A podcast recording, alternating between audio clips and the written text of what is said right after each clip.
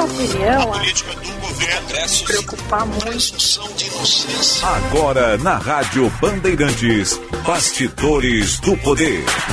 Apresentação: Jean Costa.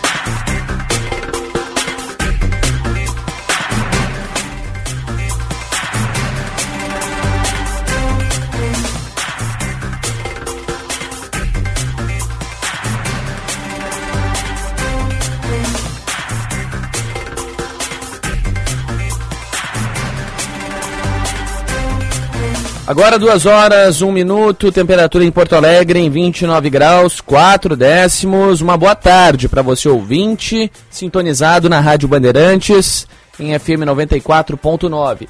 Eu sou o Jean Costa e esse é mais um Bastidores do Poder, levando a informação até você. Seguiremos juntos ao longo das próximas duas horas, atualizando tudo o que é notícia no Rio Grande do Sul, no Brasil e no mundo. E claro, dentro de instantes, na íntegra envolvendo o presidente eleito e seu vice-presidente eleito, Luiz Inácio Lula da Silva e Geraldo Alckmin, que serão diplomados no Tribunal Superior Eleitoral dentro de instantes pelo ministro do Supremo, Alexandre de Moraes. Todos os detalhes daqui a pouquinho aqui no Bastidores do Poder, que tem sempre o oferecimento de Sinoscar, compromisso com você.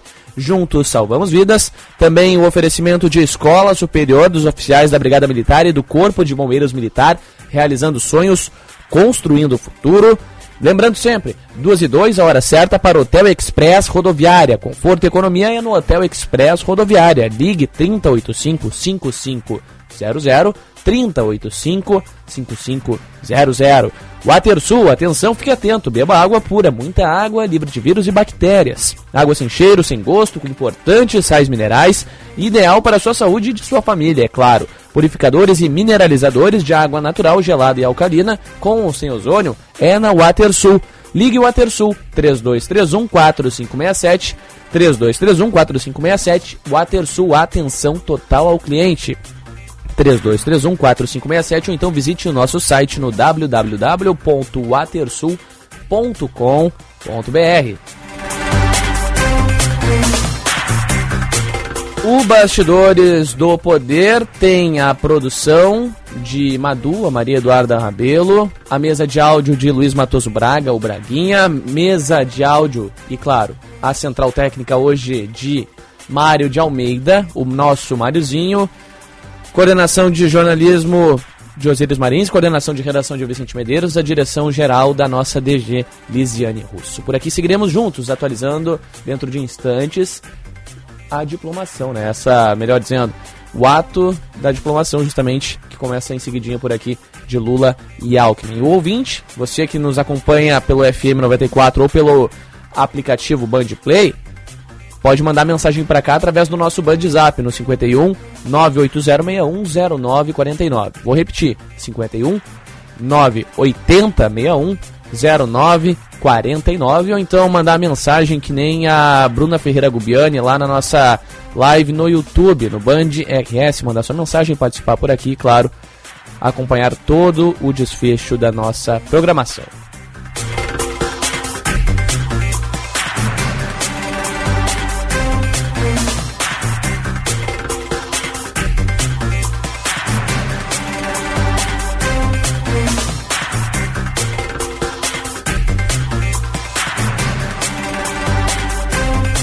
Bom, dentro de instantes, mas não sem antes deixar claro aqui para você ouvinte que nos acompanha, nós também traremos o destaque para o orçamento, né, o tão falado orçamento secreto, tem também o, o orçamento de 2023. O senador Marcelo Castro se manifestou sobre um parecer com recurso para farmácia popular e Bolsa Família de 600 reais. Ele divulgou uma planilha, o senador do PSD divulgou uma planilha com as verbas a serem destinadas para ministérios texto que considera, inclusive, o espaço fiscal de 145 bi que será aberto se a PEC da transição for aprovada. É isso a gente fala também ao longo aqui da programação, junto do Bastidores do Poder, e claro, esse e outros destaques dentro de instantes na programação.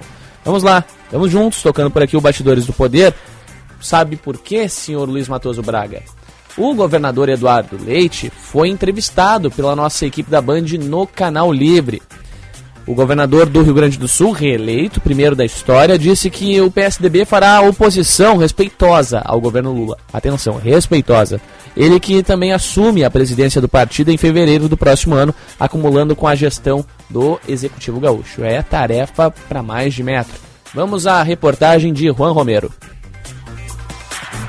Governador reeleito do Rio Grande do Sul, Eduardo Leite, foi o entrevistado da edição deste domingo do Canal Livre da Band TV, comandada pelos jornalistas Rodolfo Schneider, Fernando Mitre, Thaís Freitas e Felipe Vieira. Leite assume em 1 de janeiro de 2023 mais um mandato como governador do Rio Grande do Sul e um mês depois assumirá a executiva do PSDB. Leite terá como principal desafio na nova gestão frente ao Piratini, que terá até 2026, manter os índices da economia gaúcha no azul o cumprimento de metas previstas dentro do regime de recuperação fiscal, a gestão das receitas após a redução do ICMS e a boa relação com o governo federal são pautas que rondam as discussões sobre o futuro do governo. Para o governador, o imposto em cima dos combustíveis, que atualmente é de 17,5%, não é o principal vilão e responsável pelo preço alto. Agora, com 17%, a gasolina é mais cara de do que há cinco anos, quando era 30%. O que mostra claramente que não é um imposto o vilão da história. Tem uma série de componentes, desde o preço do barril de petróleo, câmbio, né, que afetam o preço. O maior problema nessa, nessa solução para o preço da gasolina está em não haver mínimo diálogo do governo federal com os estados. No governo Bolsonaro não houve sequer uma reunião que o presidente da República tivesse chamado os governadores para discutir temas de interesse nacional, como seria a pandemia naturalmente, e preço de combustível, por exemplo. Outra pauta econômica de grande discussão, levantada pelo governador, foi sobre a situação das privatizações no setor de saneamento, envolvendo a venda da Corsan. Para Leite, a visão sobre o processo envolvendo a estatal é otimista. A privatização de uma companhia não significa a privatização do serviço simplesmente. O serviço continua sendo público, só que ele é operado por um privado sob regras, né, sob marco regulatório, num contrato firmado, nesse caso o concedente do serviço é o município, e ele contrata com esta empresa o que, que ela tem que fazer de investimentos, como é que é a regra tarifária, né, e tem uma agência reguladora que acompanha o desempenho do contrato. Não é simplesmente privatiza, entrega e o privado vai fazer o que quer, do jeito que entender, oferindo lucro a qualquer custo. Não, ele entra numa regra de prestação de serviço. O governador eleito também foi questionado sobre os nomes de ministros anunciados por Lula na semana anterior à diplomação. Na avaliação do Tucano, os futuros comandantes das pastas são experientes e capacitados para os respectivos cargos. Para Leite, a maior indefinição está no Ministério da Fazenda, já que Fernando Haddad não tem um histórico de atuação na economia. Eu tive menos convivência com o ministro anunciado para a Fazenda, Fernando Haddad, mas tenho respeito pela trajetória dele também. Considero um sujeito de bom diálogo, de capacidade política também. Agora, assim, como não tem a tradição né, diferentemente de um economista que já tenha uma atuação uh, histórica que permita a gente entender o que pensa e como vai conduzir. Então, vai ser muito importante que o mais rápido possível sejam dados os sinais pelo novo ministro e pelo presidente eleito de, afinal, quais serão as regras que vão orientar a, a, a, política fiscal deste governo. Leite, que assumirá a presidência nacional do PSDB em fevereiro, também falou sobre o papel que o partido vai representar em meio ao governo Lula. No cenário estadual, o partido recebeu o apoio do Partido dos Trabalhadores para a recondução ao Piratini, mas sem trocas de cargos ou quaisquer outras nomeações, mantendo um posicionamento independente mútuo. Do ponto de vista político, o meu desafio como liderança partidária, no meu partido, no, campo do centro, é ajudar a construir ambiente para que possamos ser reconhecidos pela população pelas bandeiras que nós defendemos. E isso exige, em primeiro lugar, que o, próprio partido, as lideranças do partido, reconheçam as bandeiras. É sobre nós termos toda essa discussão e ainda organizarmos isso de forma a conseguir nos comunicarmos com a população, né? A entrevista completa pode ser conferida no canal do YouTube Band Jornalismo. Valeu, Juan, que retorna no tempo real por aqui na Rádio Bandeirantes, trazendo os destaques do noticiário. Claro, né, toda essa análise por parte do governador reeleito Eduardo Leite sobre esta situação chama atenção como um todo, né? Uma oposição respeitosa, acho que é algo sempre bem-vindo, né? Todo e qualquer governo, em meio a esse período conturbado e de ódio que a gente tem acompanhado nos últimos quatro anos em especial. Quatro, diria até seis anos, na verdade, para ser um pouco mais. Fugindo um pouco da redundância, na verdade, né? Luiz Matoso Braga e, claro, quem nos acompanha. O pessoal tá perguntando aqui sobre a live. A live tá com um processinho aqui de remanejamento, mas em seguidinha já vai estar tá disponível para vocês aqui que nos acompanham. Em instantes, ah, já tá ok, o pessoal aqui avisou, o Thiago Peroni, nosso coordenador de mídias digitais, e a Madu aqui, a nossa produtora, já alertaram. Portanto, a equipe aqui sempre prestativa, né, trazendo os destaques para quem nos acompanha. Um abraço para nossa audiência, um abraço pro Daniel tá aqui acompanhando, mandando mensagem. Deixa eu ver quem mais tá na nossa sintonia. O Jefferson tá mandando mensagem aqui para nossa programação. Esse aqui do final 7469 tá mandando mensagem, não deixou o nome, perguntou o que, que eu tô achando dessa eliminação da seleção brasileira. Por um lado, por um lado tô bem chateado, né? Por outro, tô preocupado vendo aí se serei demandado para cobrir a Argentina nessa reta final. Eu particularmente espero que não, mas principalmente por ser contra a Argentina, né? São 2 horas 12 minutos. 29 graus 7 décimos. Vamos ao nosso primeiro intervalo e na sequência retornamos aqui na Rádio Bandeirantes. Conheça o curso de Direito da ESBM, com conteúdo voltado ao ingresso nas carreiras militares. O curso capacita você a ingressar numa das principais carreiras jurídicas do Estado Saiba mais em www.esbm.org.br ou pelo telefone 51 981 47 92 42. ESBM, realizando sonhos, construindo o futuro.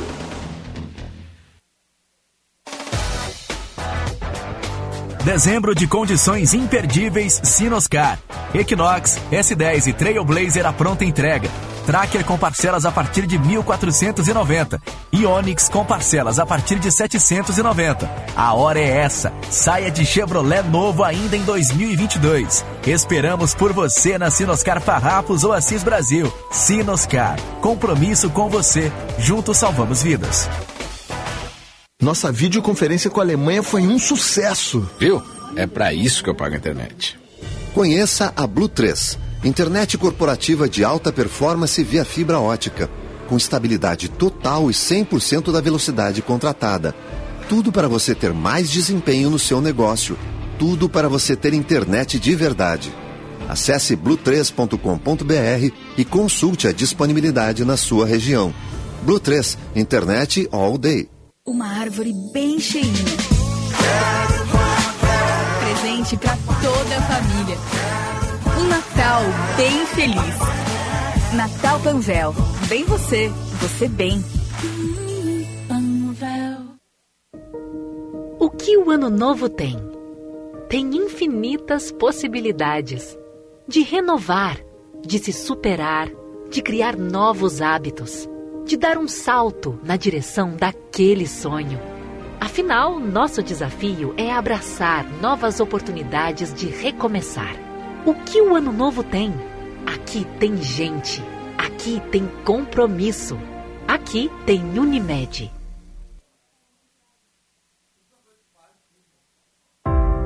Quem trabalha no agronegócio é sempre um otimista. Sabe como encarar os desafios porque pensa sempre positivo.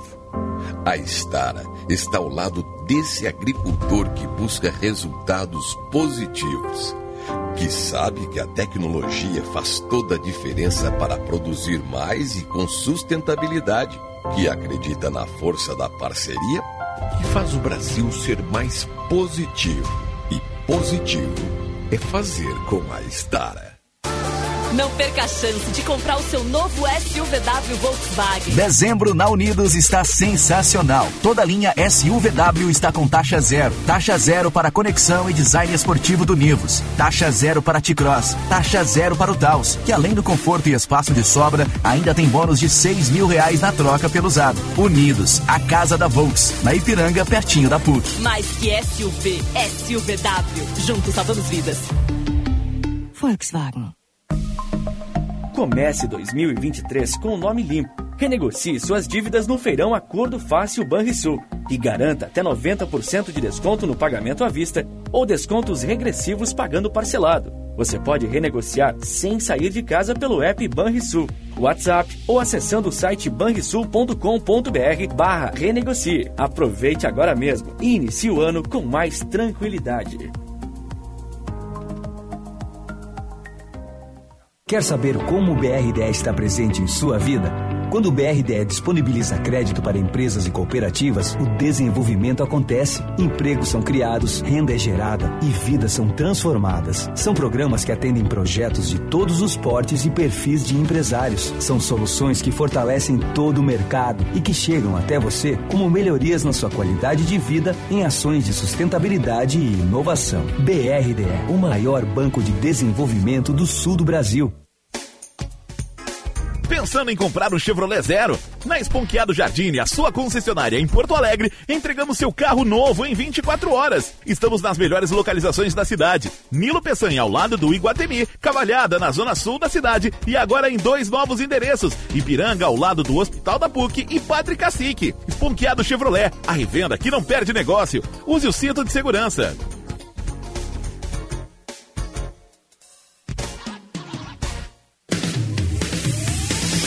Você está ouvindo Bastidores, Bastidores do, poder, do, Poder, na Rádio Bandeirantes. Com Jean Costa. Está de volta com o Bastidores do Poder em FM 94.9 também, claro, na live no YouTube Band RS. Você participa, manda sua mensagem através do 980 61 0949, manda mensagem para cá. Interatividade sempre bem-vinda. E claro, sempre na expectativa né, de acompanhar os destaques do noticiário aqui do Rio Grande do Sul. Dentro de instantes, Lula e Alckmin serão empossados no Tribunal Superior Eleitoral.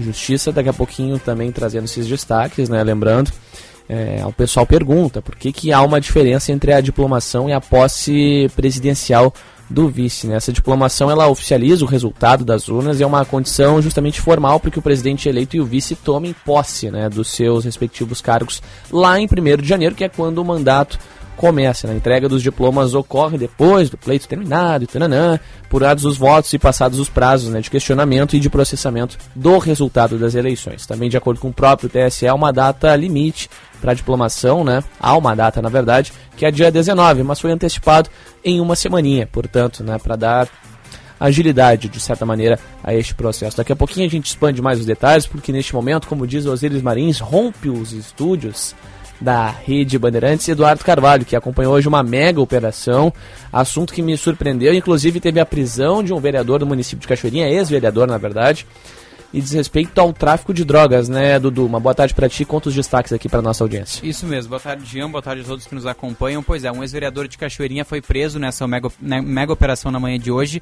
que buscava grupos criminosos. Não dá para dizer que é apenas uma facção, porque a Polícia Civil descobriu que os grupos criminosos do Rio Grande do Sul, as facções mesmo, as mesmas envolvidas naquela guerra que a gente acompanhou ao longo do ano, elas tinham um consórcio para trazer maconha para o Rio Grande do Sul. Droga essa que vinha do Paraguai por meio de caminhões, no meio de cargas de arroz, também de açúcar, de milho, enfim. Essa carga vinha para cá com o apoio de todos os grupos criminosos. Eles combinavam de trazer essa droga e aí faziam uma espécie de consórcio. A facção do Vale dos Sinos, a maior do estado, a que comanda o tráfico e tem ligação com facções de fora aqui do Rio Grande do Sul, coordenava todo esse esquema e depois dividia as drogas para os compradores das outras facções. E assim a droga movimentava aqui no Rio Grande do Sul. É a maior movimentação de maconha do Rio Grande do Sul é desses grupos, 6 toneladas por mês cerca de 3 toneladas a cada 15 dias, ou seja, uma movimentação muito rápida. Muita, né? Muito rápida e muito intensa também. Hoje a Polícia Civil buscou, portanto, prender 20 envolvidos, dos mais de 90 participantes que foram identificados, e também chegar nas contas bancárias, afetar principalmente a questão do dinheiro desse grupo. Em dois anos, movimentaram 100 milhões de reais. dinheiro que era lavado com veículos, com imóveis, uso de laranjas e uma apreensão que chamou muita atenção: 300 mil reais em esmeraldas. Nossa. As pedras preciosas eram utilizadas pelos criminosos também para lavar esse dinheiro.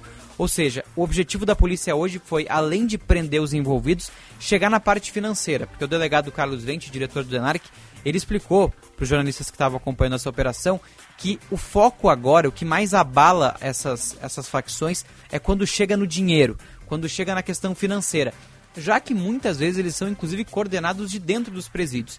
Então, uma boa maneira de desarticular esses grupos é chegando na parte financeira, que foi justamente o objetivo de hoje. Sobre esse ex-vereador de Cachoeirinha, Jean, ele foi preso em um dos sítios que era utilizado para armazenar a droga. O destaque é que o sítio era, em tese, uma associação de tratamento de dependentes químicos. Meu Deus do Dá céu. pra ver a ironia aí, né? É curiosa, né? Tudo de fachada para esconder do tráfico. E esse ex-vereador, que já tinha sido preso anteriormente em 2021, ele é suspeito de ser o responsável por alugar aquele espaço. Ou seja, ele era o responsável por aquele sítio, onde passavam toneladas e toneladas de maconha, de outras drogas também.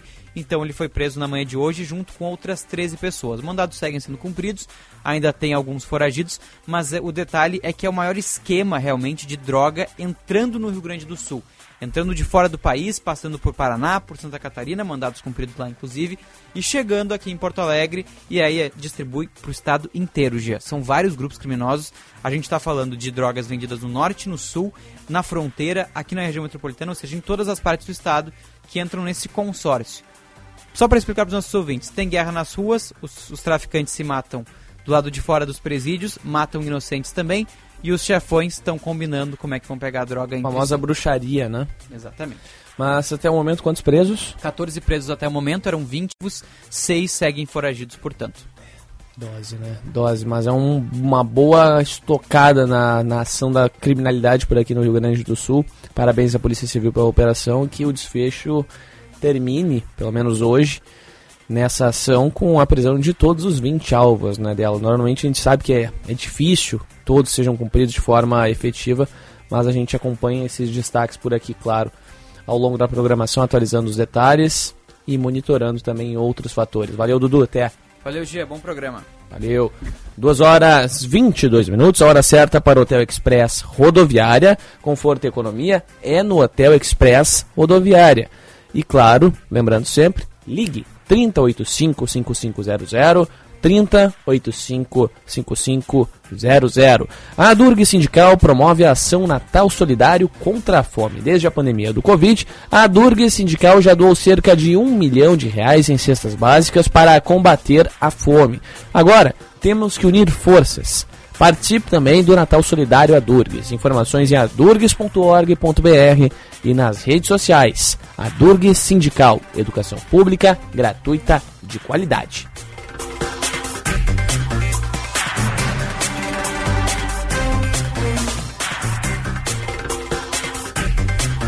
Falando ainda da política em caráter estadual, hoje o secretário da Casa Civil, chefe da Casa Civil do Rio Grande do Sul, Arthur Lemos, conversou com os nossos colegas Osíris Marins e Sérgio Stock sobre a sua manutenção à frente da Casa Civil a partir da reeleição do governo de Eduardo Leite. Prometeu inclusive mudanças nas secretarias e um andamento na privatização da Corsã, que segue sendo alvo de polêmicas à parte. O destaque é a partir de agora com a nossa repórter Paula Neyman.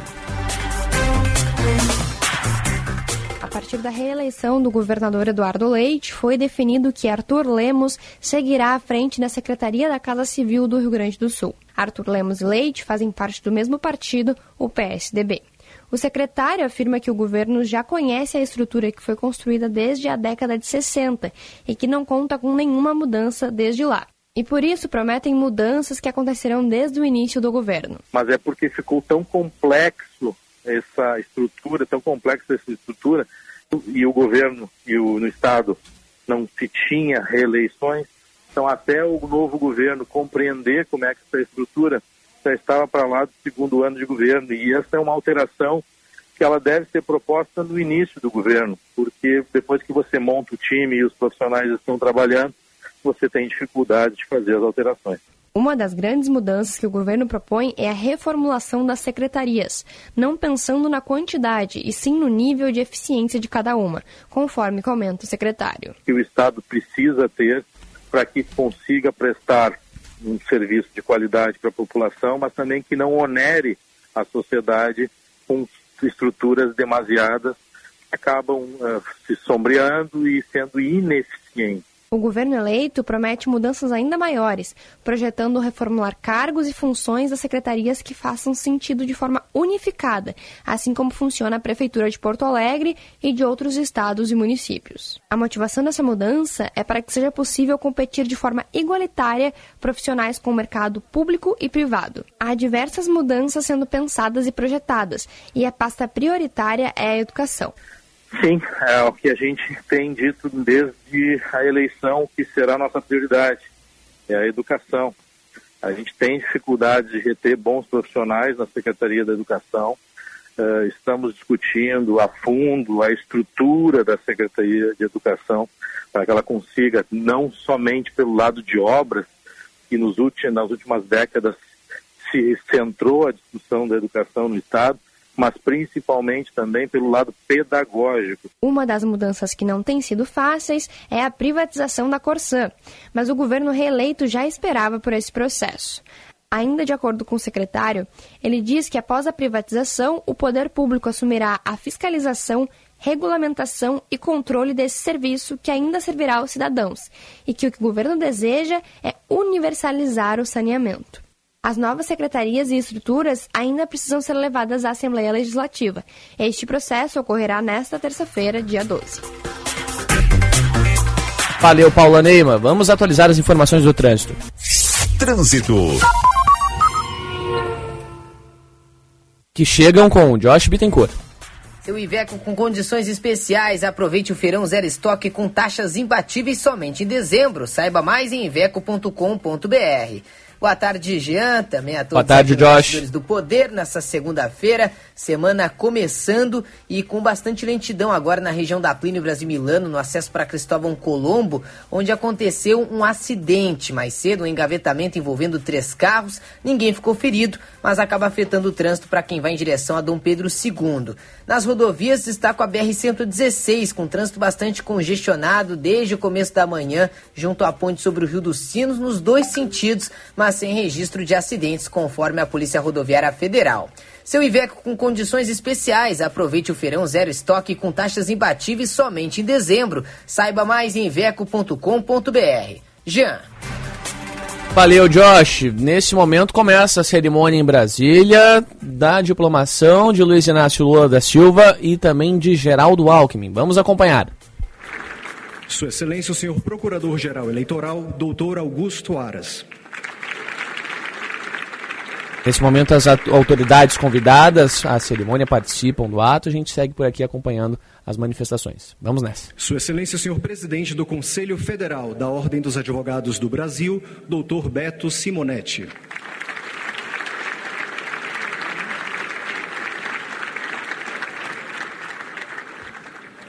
Tem a palavra Sua Excelência, senhor presidente do TSE, ministro Alexandre de Moraes. Podemos sentar, por favor.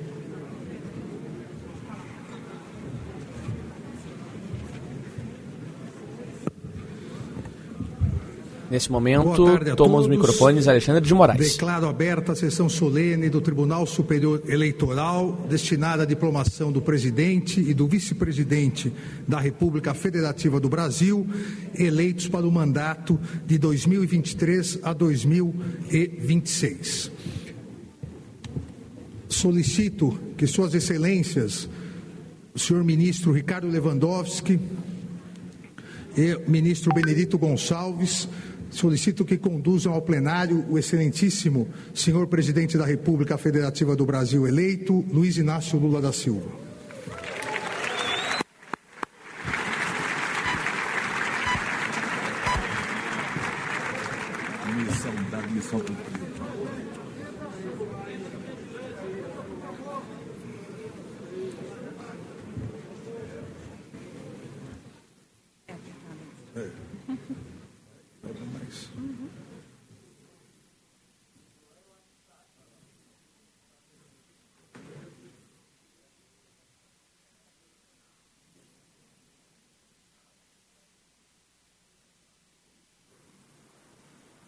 Esperada agora a entrada de Lula, o presidente eleito, foi chamado é, pelo presidente do Tribunal Superior Eleitoral. Agora sim a movimentação ali no canto esquerdo do vídeo, por onde deve entrar o presidente eleito Luiz Inácio Lula da Silva, cercada de expectativa é, esse momento da cerimônia, né, cercado de expectativa, muita gente filmando, registrando é, a entrada do presidente eleito, que está para acontecer aí a qualquer momento. O, a plateia ali do TSE cheia, né, lotada para acompanhar a diplomação, tanto de Lula como de Alckmin. Lula agora entra, portanto, pela esquerda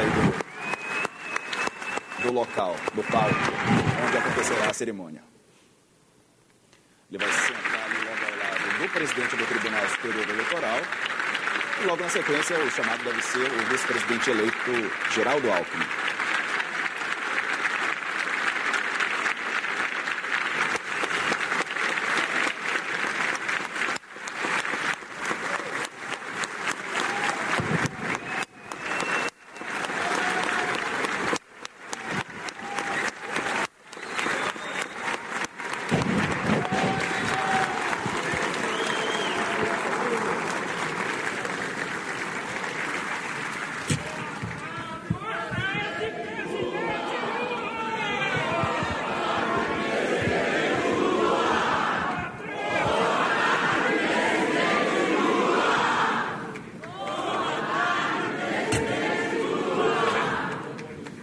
Nesse momento, o presidente eleito Luiz Inácio Lula da Silva sendo ovacionado né, pelas autoridades e pelos demais políticos presentes, além dos convidados na plateia. Vamos acompanhar a fala do ministro Alexandre de Moraes. Lúcia e o ministro Raul Araújo conduzam ao plenário o excelentíssimo senhor vice-presidente da República Federativa do Brasil eleito, Geraldo José Rodrigues Alckmin Filho.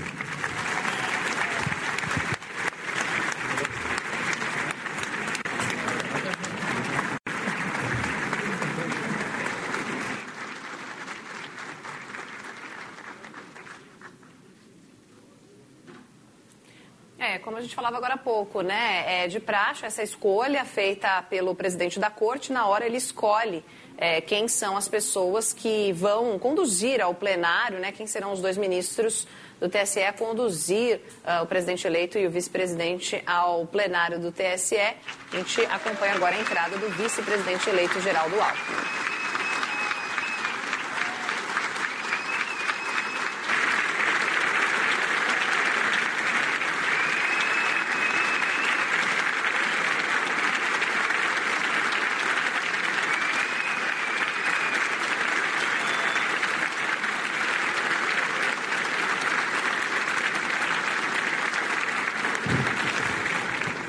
Convido a todos a acompanharmos a execução do hino nacional, que será realizada pela fanfarra do primeiro regimento da Cavalaria de Guardas, regida pelo tenente Cláudio Márcio Araújo da Luz.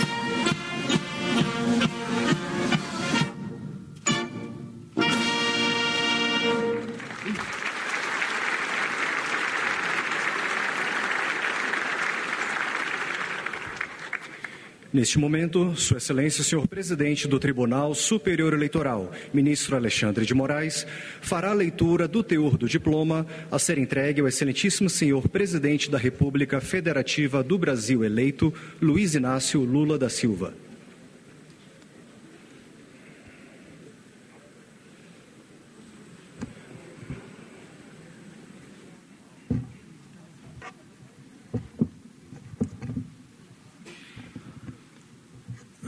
República Federativa do Brasil, Tribunal Superior Eleitoral.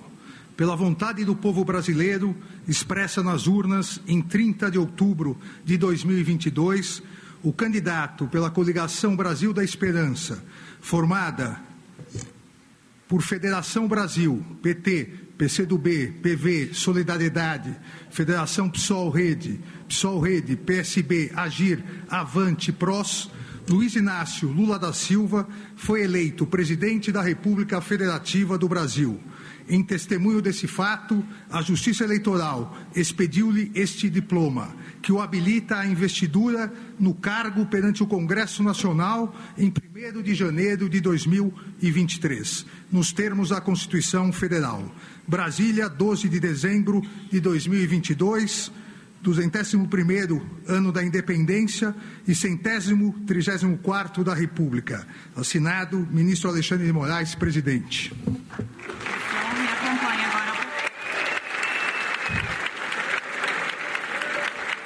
Sua Excelência, senhor presidente do Tribunal Superior Eleitoral, convido o excelentíssimo senhor presidente da República eleito, Luiz Inácio Lula da Silva, a dirigir-se à frente da mesa de honra para receber o diploma.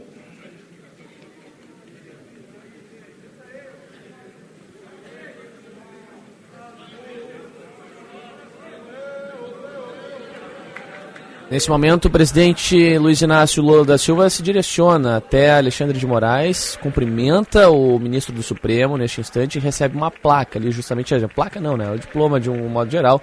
Posam para a foto, para as suas devidas gravações, ambos posicionados, virando para um lado, virando para o outro. Agora sim, devidamente posicionado por ali, de fato recebendo o diploma, né? O presidente eleito, anteriormente ex-presidente em duas oportunidades Lula da Silva. Nesse instante, recebendo o diploma por aqui, a gente traz os destaques para você no FM 94.9. Agora Lula se retira, é aplaudido mais uma vez pela plateia e pelas autoridades presentes, enquanto Alexandre de Moraes se direciona para seguir com o seu pronunciamento. Seria isso? Vamos acompanhar. Ele já se posiciona lá no seu ponto, mas enquanto isso a gente acompanha mais uma manifestação por aqui a partir de agora. Vamos lá. Tribunal Superior Eleitoral. Pela vontade do povo brasileiro, expressa nas urnas, em 30 de outubro de 2022, o candidato pela coligação Brasil da Esperança, formada por Federação Brasil, PT, PCdoB, PV, Solidariedade, Federação PSOL Rede, PSB, Agir, Avante, PROS, Geraldo José Rodrigues Alckmin Filho, foi eleito vice-presidente da República Federativa do Brasil. Em testemunho desse fato, a Justiça Eleitoral expediu-lhe este diploma, que o habilita à investidura no cargo perante o Congresso Nacional em 1 de janeiro de 2023, nos termos da Constituição Federal. Brasil, 12 de dezembro de 2022, ministro Alexandre de Moraes, presidente. Sua Excelência, senhor presidente do Tribunal Superior Eleitoral, convido o excelentíssimo senhor vice-presidente da República eleito, Geraldo José Rodrigues Alckmin Filho, a dirigir-se à frente da mesa de honra para receber o diploma. Neste momento, quem se direciona até Alexandre de Moraes é o vice-presidente eleito Geraldo Alckmin, anteriormente governador eleito pelo estado de São Paulo, eleito e reeleito. Né? Neste aí, momento, ele recebe né? das mãos de Alexandre de Moraes o diploma.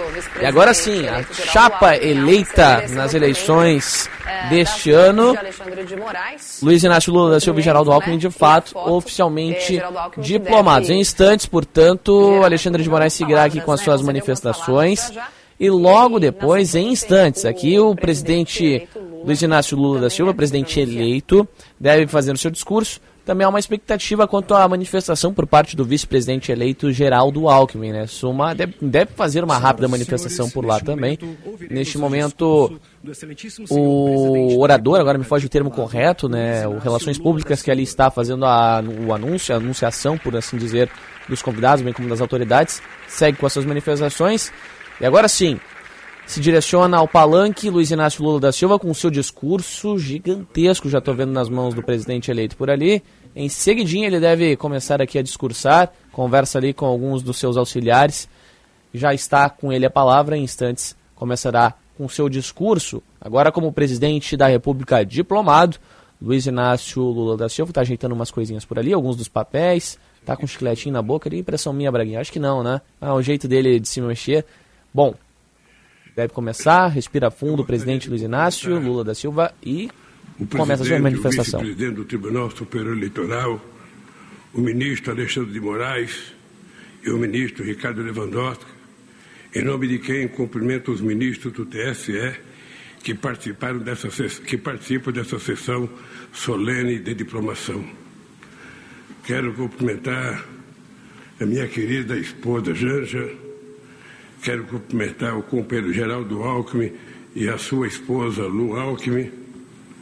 Quero cumprimentar o presidente do Senado Federal, o senador Rodrigo Pacheco, por intermédio de quem cumprimento os senadores presentes. Quero cumprimentar o presidente da Câmara dos Deputados, deputado Arthur Lira, por meio de quem cumprimento todos os deputados federais, presidenta do Supremo Tribunal Federal, ministra Rosa Weber, por intermédio de quem cumprimento os ministros da Corte, minha querida presidenta Dilma Rousseff, meu querido presidente José Sarney,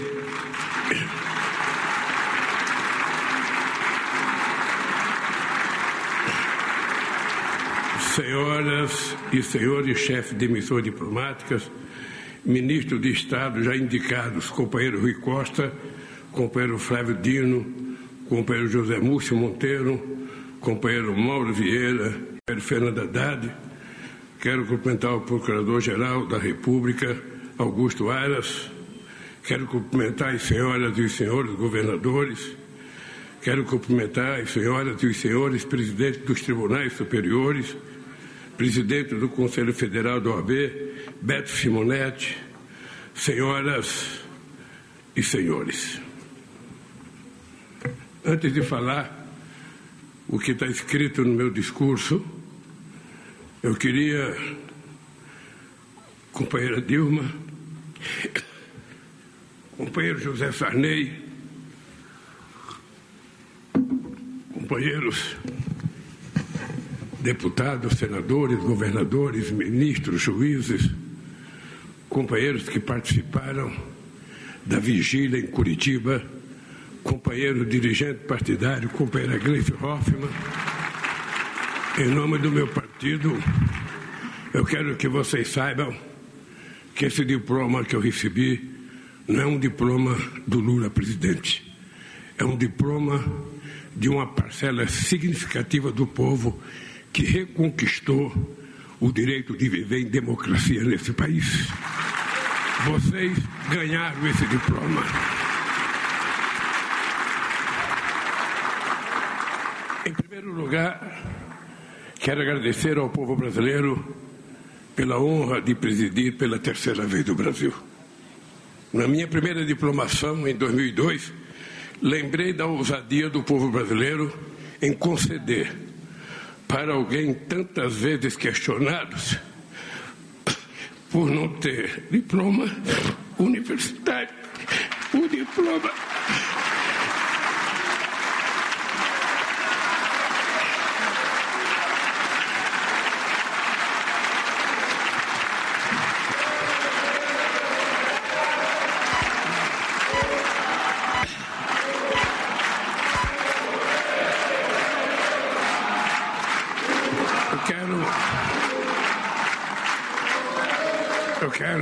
pedir desculpas a vocês pela emoção. Porque quem passou o que eu passei nesses últimos anos está aqui agora é a certeza de que Deus existe e de que o povo brasileiro é maior do que qualquer pessoa que tentar o habito nesse país. Eu sei o quanto custou, não apenas a mim, quanto custou ao povo brasileiro essa espera para que a gente pudesse reconquistar a democracia nesse país. Reafirmo hoje que farei todos os esforços para, juntamente com meu querido companheiro Geraldo Alckmin, cumprir o compromisso que assumi não apenas durante a campanha, mas ao longo de toda uma vida. Fazer do Brasil um país mais desenvolvido e mais justo, com a garantia de dignidade e qualidade de vida para todos os brasileiros, sobretudo para as pessoas mais necessitadas. Quero dizer que muito mais que a cerimônia de diplomação de um presidente eleito, essa é a celebração da verdadeira democracia. Poucas vezes na história recente deste país a democracia esteve tão ameaçada. Poucas vezes na nossa história a vontade popular foi tão colocada à prova e teve que vencer todos os obstáculos para enfim ser ouvida. A democracia não nasce por geração espontânea. Ela precisa ser semeada, cultivada, cuidado com muito carinho por cada um e, a cada dia, para que a colheita seja generosa para todos. Mas além de semeada, cultivada e cuidada com muito carinho, a democracia precisa ser todos os dias defendida daqueles que tentam a qualquer custo sujeitada a seus interesses financeiros e ambições de poder. Felizmente, não faltou quem defendesse nesse momento tão grave a nossa democracia. Além da sabedoria do povo brasileiro, que escolheu o amor em vez do ódio, a verdade em vez da mentira e a democracia em vez do arbítrio, quero destacar a coragem do Supremo Tribunal Federal do Tribunal Superior Eleitoral.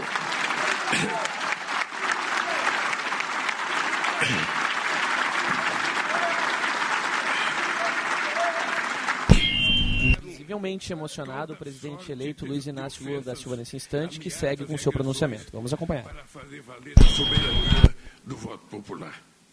Cumprimento a cada ministro e a cada ministra do STF e do TSE pela firmeza na defesa da democracia e da lisura do processo eleitoral nesses tempos tão difíceis.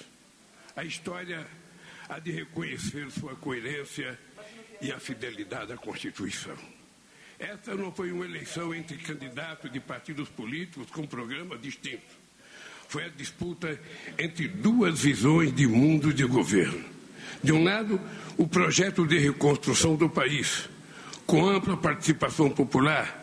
De outro lado, um projeto de destruição do país, ancorado no poder econômico e numa indústria de mentiras e calúnias jamais vista ao longo da nossa história.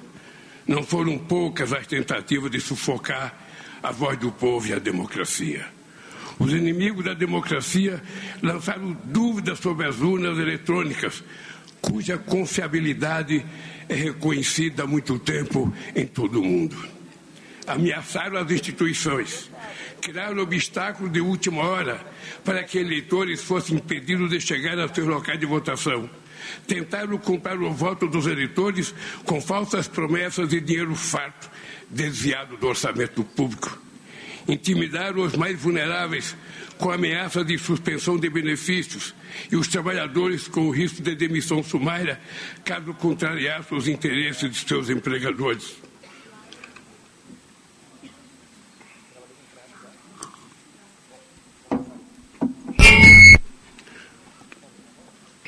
Quando se esperava um debate político democrático, a nação foi envenenada com mentiras produzidas no submundo das redes sociais.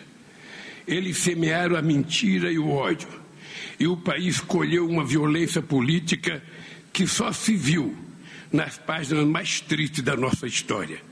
E, no entanto, a democracia venceu. O resultado dessas eleições não foi apenas a vitória de um candidato ou de um partido tive o privilégio de ser apoiado por uma frente de 12 partidos no primeiro turno, e aos quais se somaram mais dois partidos no segundo turno. Uma verdadeira frente ampla contra o autoritarismo, que hoje na transição de governo se amplia para outras legendas e fortalece o protagonismo de trabalhadores, empresários, artistas, intelectuais, cientistas e lideranças dos mais diversos e combativos movimentos populares deste país. Tenho consciência de que essa frente se formou em torno de um, de um firme compromisso a defesa da democracia, que é a origem da minha luta e o destino desse país. Nestas semanas em que o gabinete de transição vem escrutinando a realidade atual do país, tomamos conhecimento do deliberado processo de desmonte das políticas públicas e dos instrumentos de desenvolvimento levado a cabo por um governo de destruição nacional. Soma-se a esse legado perverso que recai principalmente sobre a população mais, mais necessitada o ataque sistemático às instituições democráticas. Mas as ameaças à democracia que enfrentamos e ainda veremos de enfrentar não são características exclusivas do nosso país. A democracia enfrenta um imenso desafio ao redor do planeta, talvez maior do que no período da Segunda Guerra Mundial.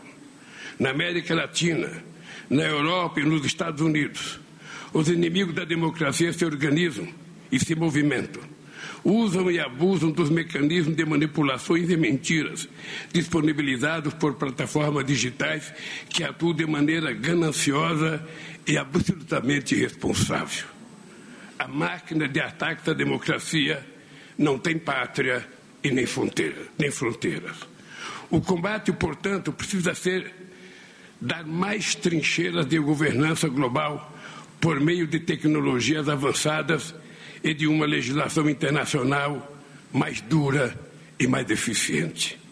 Que fique bem claro, jamais renunciaremos à defesa intransigente da liberdade de expressão, mas defenderemos até o fim o livre acesso à informação de qualidade, sem mentiras e sem manipulações que levam ao ódio e à violência política. Nossa missão é fortalecer a democracia entre nós no Brasil e em nossas relações multilaterais. A importância do Brasil nesse cenário global é inegável. E foi essa razão que os olhos do mundo se voltaram para ver o nosso processo eleitoral. Precisamos de instituições fortes e representativas. Precisamos de harmonia entre os poderes, com um eficiente sistema de pesos e contrapesos que iniba qualquer aventura eleitoral ou autoritária. Precisamos de coragem. É necessário tirar uma lição desse período recente em nosso país e dos abusos cometidos no processo eleitoral, para nunca mais esquecemos, para nunca mais, para que nunca mais isso aconteça.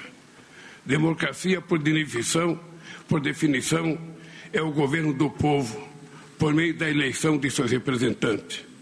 Mas precisamos ir além dos dicionários. O povo quer mais do que simplesmente eleger seus representantes.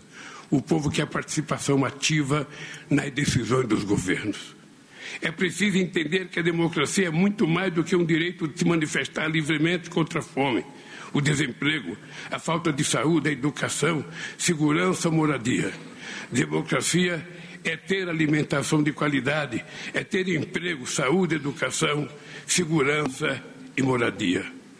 Quanto maior a participação popular, maior o entendimento da necessidade de defender a democracia daqueles que se valem dela como atalho para chegar ao poder e instaurar o autoritarismo.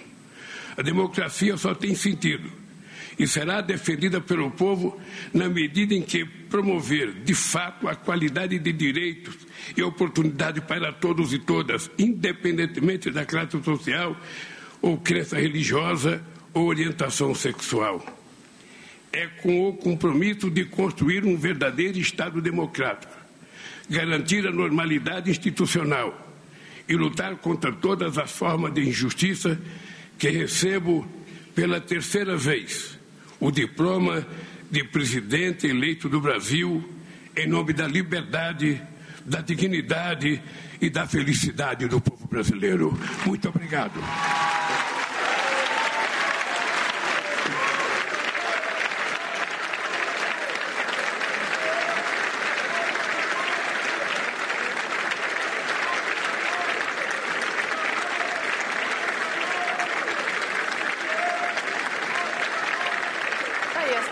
Presidente eleito Luiz Inácio Lula da Silva, que se emocionou no início do discurso mais uma vez, assim como fez há 20 anos, lá em 2002, no seu primeiro mandato, ao citar a questão do diploma, né, a ausência de nível superior e dessa vez recebendo um diploma que uh, autentica e que o possibilita de assumir o país, o comando do país na presidência da República, no comecinho das palavras aí do discurso senhoras, de Lula, senhores, ele se emocionou, chorou e foi aplaudido pela plateia. De Sua Excelência, o senhor presidente do Tribunal Superior Eleitoral, ministro Alexandre de Moraes.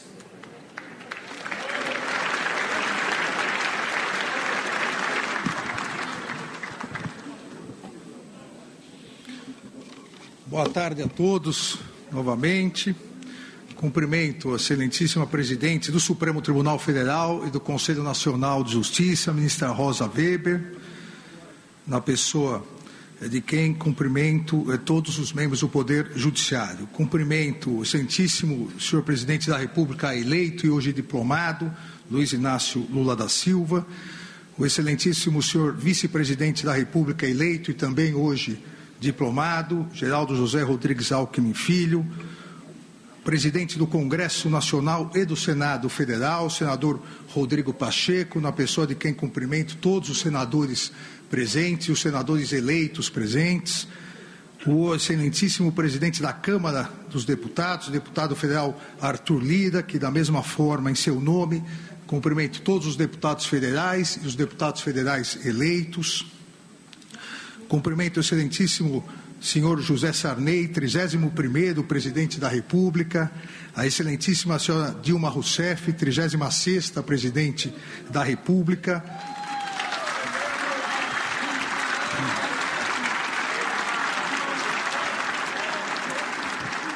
Cumprimento Suas Excelências os ministros do Supremo Tribunal aqui presentes, ministro Gilmar Mendes, decano do Supremo Tribunal Federal, o ministro Ricardo Lewandowski, também vice-presidente do Tribunal Superior Eleitoral, ministra Carmen Lúcia, também membro do Tribunal Superior Eleitoral, ministro Dias Toffoli, ministro Luiz Roberto Barroso, ministro Edson Faquim e o sempre ministro Sepúlveda Pertence, ministro Carlos Aires Brito.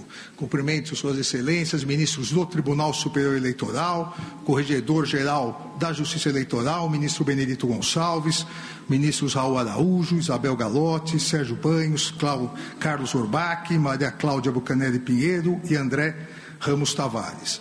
Cumprimento o Procurador-Geral da República e também Procurador-Geral Eleitoral, doutor Augusto Aras, na pessoa de quem cumprimento todos os membros do Ministério Público. Cumprimento Dr. Beto Simonetti, presidente do Conselho Federal da Ordem dos Advogados do Brasil, em nome de quem cumprimento todas as advogadas e advogados. Cumprimento também a excelentíssima ministra Maria Tereza de Assis Moura, presidente do Superior Tribunal de Justiça, em nome de quem cumprimento os demais membros daquela corte, o ministro Lélio Bentes Correia, presidente do Tribunal Superior do Trabalho, e o presidente do Tribunal de Contas da União, ministro Bruno Dantas.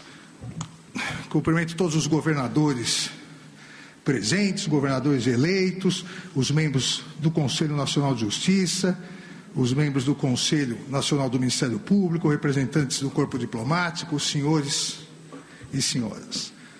A Justiça Eleitoral agradece a presença de todos, tem a honra de recebê-los no Tribunal da Democracia para a celebração da vitória da democracia, da vitória do respeito ao Estado de Direito, da vitória da fiel observância da Constituição Federal. Ou mesmo, como se verificou nas presentes eleições, não significa ausência de ilícitos e criminosos ataques antidemocráticos ao sistema eleitoral e à própria democracia. Estabilidade democrática e respeito ao Estado de Direito significam observância fiel à Constituição, pleno funcionamento das instituições e integral responsabilização de todos aqueles que pretendiam subverter a ordem política, criando um regime de exceção. A Justiça Eleitoral soube, a Justiça Eleitoral soube, com integral apoio de todo o Poder Judiciário, em especial do Supremo Tribunal Federal, garantir a estabilidade democrática e o integral respeito ao Estado de Direito, combatendo os intensos e criminosos ataques aos três grandes pilares de um Estado constitucional: a liberdade de imprensa e a livre manifestação de pensamento, a integridade do sistema eleitoral e a independência do Poder Judiciário. Fruto de um pensamento antidemocrático e extremista, a utilização em massa das redes sociais foi subvertida para disseminar a desinformação, o discurso de ódio, as notícias fraudulentas, as famosas fake news. A utilização das redes sociais como instrumento democrático de acesso à livre manifestação de pensamento, que surgiu, todos nos recordamos, principalmente nas famosas primaveras democráticas no mundo árabe, essa utilização foi desvirtuada por extremistas no intuito de desacreditar as notícias veiculadas pela mídia tradicional. Os extremistas, criminosos, as milícias digitais passaram a atacar a mídia tradicional para, desacreditando-a, substituir o livre debate de ideias garantido pela liberdade de expressão e pela liberdade de imprensa, substituir por suas mentiras autoritárias e discriminatórias.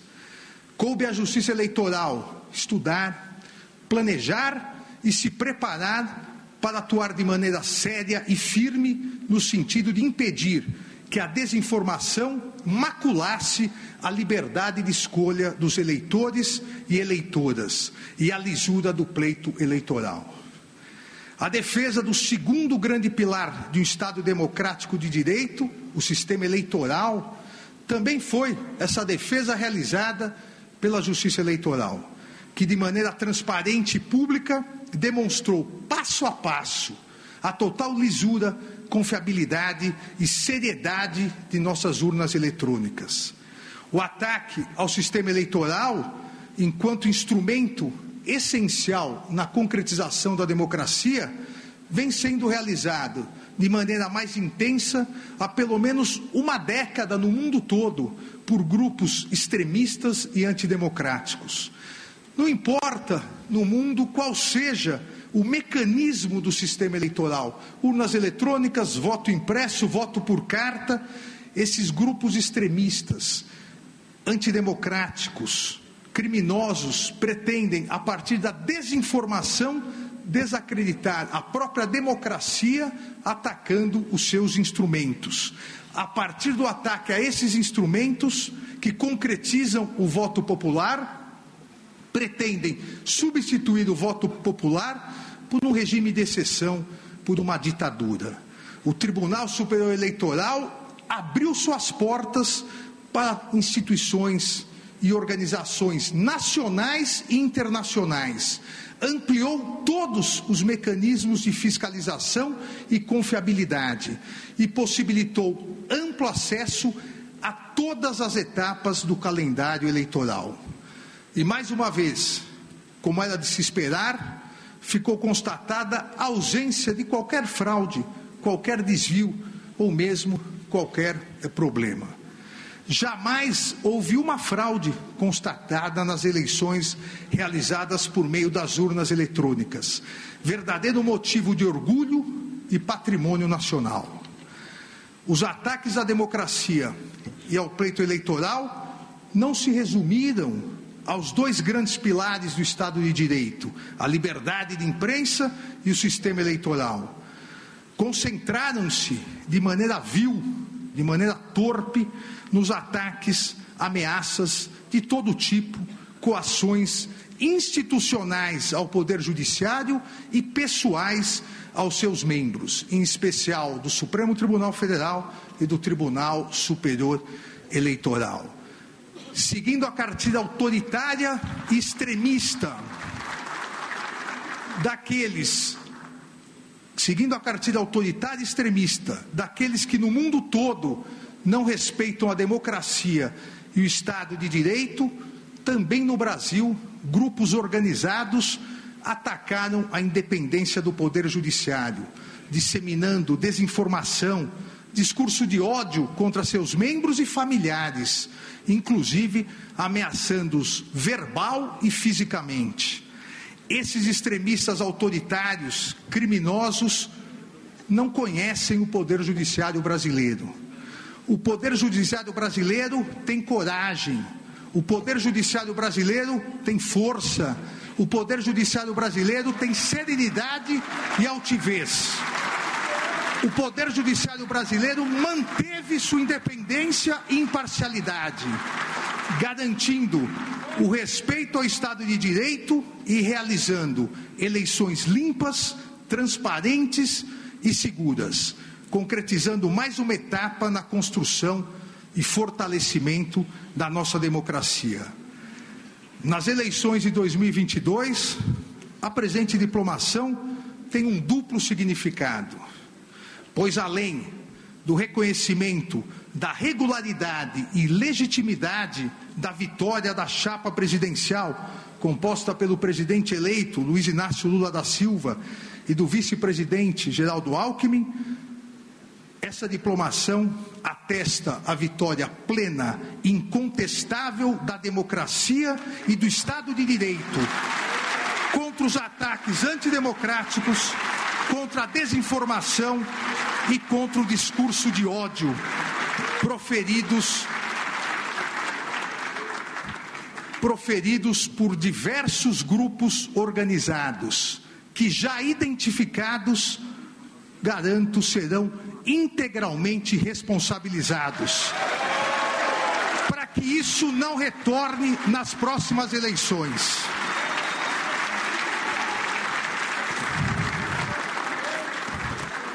Senhor presidente eleito, como Vossa Excelência sabe, a atividade política deve ser realizada sem ódio, sem discriminação e sem violência.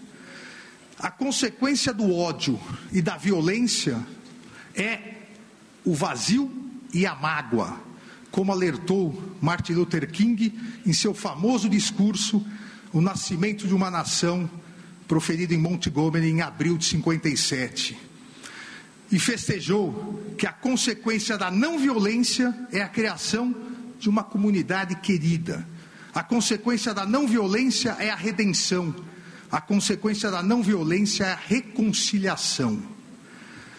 A democracia se constrói, se solidifica, prospera e fortalece uma nação quando a discussão de ideias é mais importante que a imposição obtusa de obsessões. Quando as ofensas e discriminações cedem lugar ao diálogo e temperança. Quando o ódio perde seu lugar no coração das pessoas para esperança, respeito e união. As eleições foram realizadas, as eleitoras e eleitores se manifestaram de maneira livre e soberana. Os vencedores foram proclamados e hoje estão sendo diplomados. Encerra-se mais um ciclo democrático com respeito à soberania popular e à Constituição Federal. E com seu término, as paixões eleitorais devem ser substituídas pelo respeitoso embate entre situação e oposição, pela necessária união de todos na constante construção de um país melhor, mais solidário e com verdadeira igualdade social. Senhor presidente eleito Luiz Inácio Lula da Silva, Vossa Excelência foi eleito por 60 milhões 345 999 eleitoras e eleitores.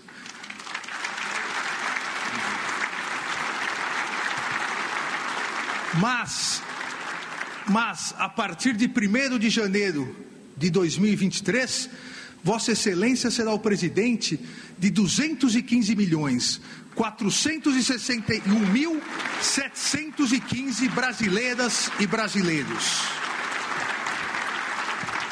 Todos com fé e esperança para que em um futuro breve possamos extirpar a fome e o desemprego que assolam milhões de brasileiras e brasileiros, substituindo-os por saúde de qualidade, educação de excelência e habitação digna para todos os brasileiros e brasileiras, alcançando dessa maneira um dos mais importantes mandamentos constitucionais, o respeito à dignidade humana. Desejo ao presidente eleito Luiz Inácio Lula da Silva e ao vice-presidente eleito Geraldo Alckmin, em nome de toda a justiça eleitoral, serenidade, êxito, paz e felicidades nessa nova missão. Muito obrigado. Portanto, a manifestação do presidente do Supremo Tribunal Federal, Superior Tribunal Federal, Alexandre de Moraes, é, após o ato de diplomação do presidente eleito Luiz Inácio Lula da Silva, este que a gente vai transmitindo nesse momento, ele que abraça Alckmin nesse instante, também abraça agora o presidente eleito Luiz Inácio Lula da Silva, também a ministra Rosa Weber e agora também, claro, as demais autoridades presentes ali, portanto, o ministro do Supremo Tribunal Federal, Alexandre de Moraes. As manifestações devem seguir por lá em instantes. Até esperava uma manifestação por parte de Geraldo Alckmin, vice-presidente eleito, mas enquanto isso, Luiz Matoso Braga, nosso mago da sonoplastia, vai me informando por aqui. Deve seguir ali mais um discurso, né, ao menos. A gente já acompanha aqui em seguidinha. Alexandre de Moraes está falando, agora ele se sentou ali junto de Lula, Alckmin e as autoridades. Vamos acompanhar mais uma fala dele. República, eleito e diplomado, Luiz Inácio Lula da Silva, do vice-presidente da República, eleito e diplomado, Geraldo Alckmin, declaro encerrada a sessão. Uma boa tarde a todos. Agora sim, de fato, encerrada a sessão de diplomação de Lula e Alckmin, a diplomação que atesta a vitória plena da democracia. Palavras de Alexandre de Moraes, ministro e presidente do Supremo Tribunal Federal, aqui agora que você ouviu na Rádio Bandeirantes. Acabei só indo do Supremo para o Superior, né? Acaba tendo essa rápida troca de palavras aqui, só me corrigindo, portanto, apenas. São 3 horas e 15 minutos, vamos para um rápido intervalo e na sequência voltamos com o Bastidores do Poder.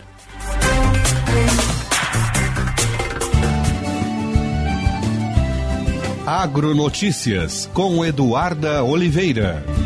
Mais de 10 mil agricultores devem ser beneficiados com o programa Sementes Forrageiras da Secretaria da Agricultura, Pecuária e Desenvolvimento Rural. Os interessados na edição 2022-2023 se dividem em 73 municípios. Os recursos serão operacionalizados por meio de financiamento subsidiado com bônus adimplência de 30% do valor total da operação e vencimento do contrato em fevereiro de 2024, conforme regras do Fundo Estadual de Apoio ao Desenvolvimento dos Pequenos Produtores Rurais. Os próximos passos do programa são a autorização para a elaboração dos projetos, a elaboração dos projetos e o encaminhamento da documentação a análise das áreas técnica e jurídica da Secretaria e a contratação pelo Badesul. Criado em 2011, o programa Sementes Forrageiras tem como objetivo fomentar a aquisição de sementes para pastagens de inverno e verão. Entre as espécies que podem ser adquiridas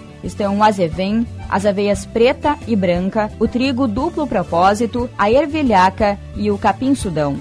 Agronotícias. Oferecimento Senar RS. Vamos juntos pelo seu crescimento. Diante do seu adversário mais difícil, a fome, o Brasil precisa de muita união. Sempre em campo nessa luta, a LBV convoca você para reforçar o time solidário em busca de mais uma vitória. Faça parte. Quando a LBV ligar, diga sim ou doe agora pelo site lbv.org. LBV e você, juntos para vencer a fome. Dezembro de condições imperdíveis Sinoscar. Equinox, S10 e Trailblazer à pronta entrega. Tracker com parcelas a partir de 1.490. E Onix com parcelas a partir de 790. A hora é essa. Saia de Chevrolet novo ainda em 2022. Esperamos por você na Sinoscar Farrapos ou Assis Brasil. Sinoscar. Compromisso com você. Juntos salvamos vidas. Chegando no aeroporto de Porto Alegre, sua hospedagem fica a 5 minutos de distância, com transfer cortesia. Basta ligar 3022 2020. Hotel Express e Hotel Expressinho Aeroporto. Apartamentos renovados, com higienização cuidadosa, café cortesia bem cedinho e amplo estacionamento. Conforto e economia é no Hotel Express e Hotel Expressinho Aeroporto. Ligue 3022 2020. Minuto Siemens. O Sindicato Médico do Rio Grande do Sul é a entidade que defende o médico, as condições de trabalho, a valorização do profissional e a saúde. Associe-se ao Siemens e tenha serviços especializados, ampla defesa e benefícios que possibilitam a qualidade de vida do profissional médico. Ligue 51 3027 3737. Em 2023, construa o futuro que sempre sonhou e conte com o 100 GRS para que seus sonhos se tornem realidade. À comunidade gaúcha e a todos os associados e associadas do Sindicato dos Engenheiros, desejamos boas festas, um Feliz Natal e um ano novo repleto de grandes conquistas. Obrigado por estar sempre ao nosso lado. Em 2023, continuaremos juntos para somar. 100 GRS, nosso maior projeto é você.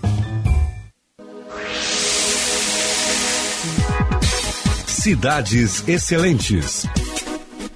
Diversos municípios gaúchos foram agraciados no prêmio Banjo Cidades Excelentes, promovido pelo Grupo Bandeirantes de Comunicação e o Instituto Áquila. A segunda edição do prêmio aconteceu no Tecnopuc e contou com a presença de diversas autoridades, entre elas o governador do Rio Grande do Sul, Ranolfo Vieira Júnior. A iniciativa da Band, do Instituto Áquila, ela é fundamental para a prestação de serviço público, né?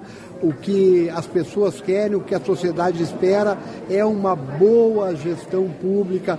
São iniciativas dessa natureza que fazem com que a gente possa aferir, medir as boas políticas públicas. E a sociedade quer entregas e passa por isso aqui a qualificação da gestão pública. Neste ano foram seis categorias: governança, eficiência fiscal e transparência, educação, saúde e bem-estar, infraestrutura e mobilidade urbana, desenvolvimento socioeconômico e ordem pública e sustentabilidade, além do prêmio IGMA, o principal da premiação. Neste, saíram vencedores os municípios de Augusto Pestana, Carlos Barbosa e Erechim. Cidades Excelentes. Oferecimento Sistema Ocergs. Somos o cooperativismo no Rio Grande do Sul. E BRDE, maior banco de desenvolvimento do sul do Brasil.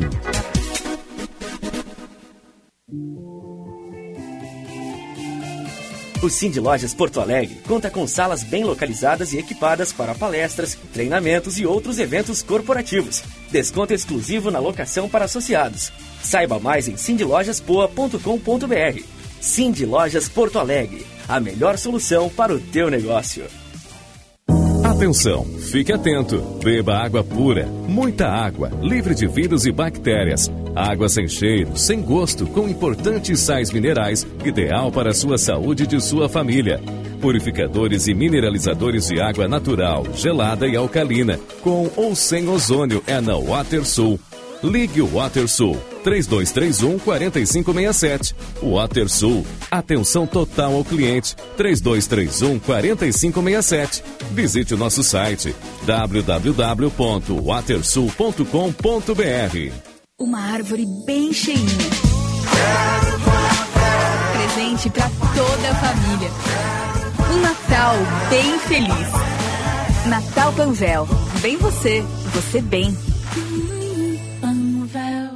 O Brasil novamente entrou no mapa da fome. Preocupada com isso, a Durg Sindical promove a ação Natal Solidário contra a Fome.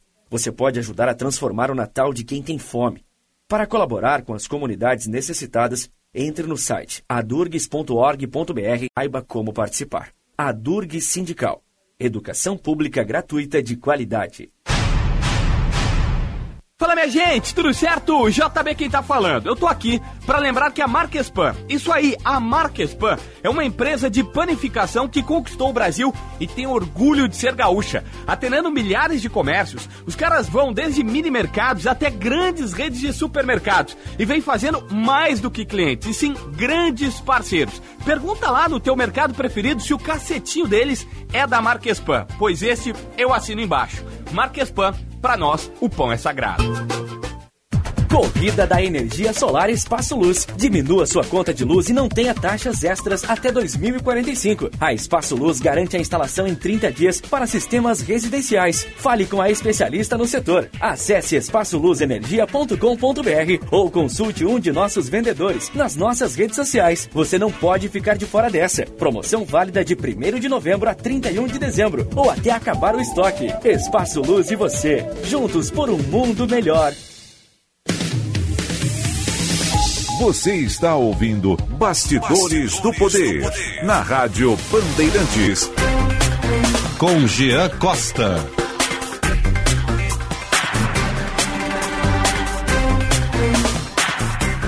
Três horas 23 minutos, 27 graus, 4 décimos é a temperatura. De volta com Bastidores do Poder aqui pela Rádio Bandeirantes, levando a informação e a notícia até você.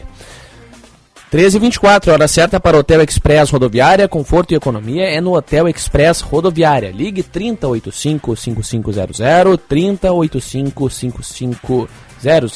Dezembro de condições imperdíveis, Sinoscar, IPVA e transferência grátis, garantia de até dois anos e parcelamento em 60 vezes, até 60 vezes. Que belezinha, hein, Braguinha? Sinoscar, compromisso com você, juntos salvamos vidas. Conheça o curso de Direito da ESBM, com conteúdo voltado ao ingresso nas carreiras militares. O curso capacita você a ingressar numa das principais carreiras jurídicas do Estado. Saiba mais em www.esbm.org.br ou pelo telefone 51 981 47 92 42. ESBM realizando sonhos, construindo o futuro. Vamos ao trânsito. Trânsito. Informações que chegam a partir de agora com a Camila Quila. Precisando de uma grana extra? Antecipe até 10 parcelas do FGTS no Mercantil e saia do sufoco. Rápido, fácil e não precisa abrir conta. fgts.mercantil.com.br Boa tarde, Jean, e também aos ouvintes do Bastidor Boa tarde, Camila. Falo agora sobre o trânsito para o motorista que está pela Protásio Alves, porque tem acidente. Foi uma colisão entre três carros próximo ao cruzamento com a Cristiano Fischer, no sentido centro. Está gerando bastante congestionamento ali no trecho nos dois sentidos. A Protásio tem movimento mais elevado também em outros pontos, como próximo ao viaduto Tiradentes, em direção aos bairros. A Avenida Ipiranga tem alguns trechos mais carregados, como junto a Salvador, França. E a Bento Gonçalves está rodando bem até agora, sendo então uma boa opção para quem precisa se deslocar para a Zona Leste nesta tarde. Antecipe até 10 parcelas do seu FGTS no Mercantil. É rápido e fácil. Você faz tudo online e recebe em até uma hora. Anota aí, fgts.mercantil.com.br. Geo.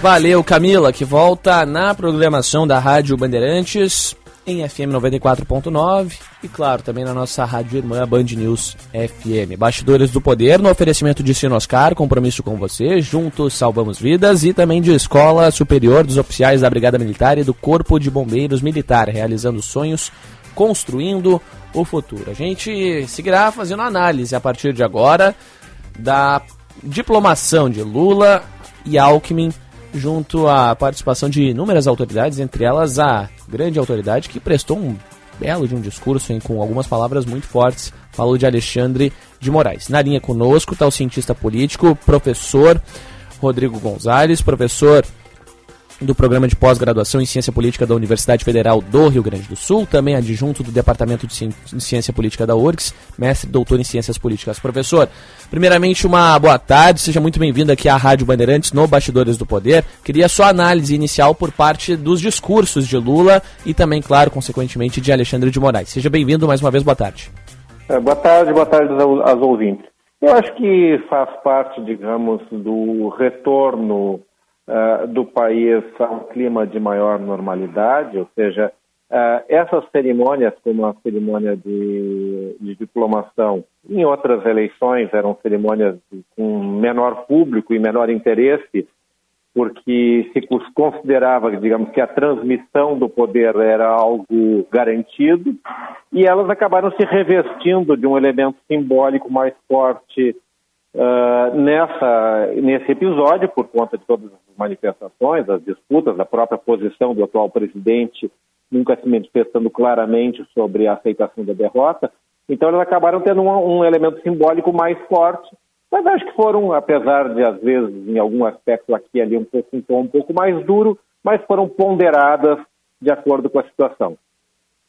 Bom, professor, a gente abre uma margem agora, porque entre as falas de Alexandre de Moraes, a gente sabe que há um grande ponto, né, que uma grande ala da, desse, de, dos eleitores brasileiros é, arcou com o presidente derrotado nas urnas, Jair Bolsonaro, e, claro, deve mostrar, diante desse cenário, uma certa indignação, né, também. Preocupa, de certa maneira, a gente vê esse discurso de ódio, vê algumas manifestações, alguns acampamentos em frente aos comandos militares aqui no, no país, né, aqui no Rio Grande do Sul, por exemplo, a gente tem os nossos registros em Porto Alegre, em Caxias, na qual eu estive presente no final de semana. É, Caxias eu até não acompanhei, mas eu sei que ainda tem essa situação por lá de alguma maneira preocupa que essa manifestação um pouco mais forte no comparativo com a presiden do presidente eleito Lula intensifique essas manifestações que a gente tem visto ultimamente, professor?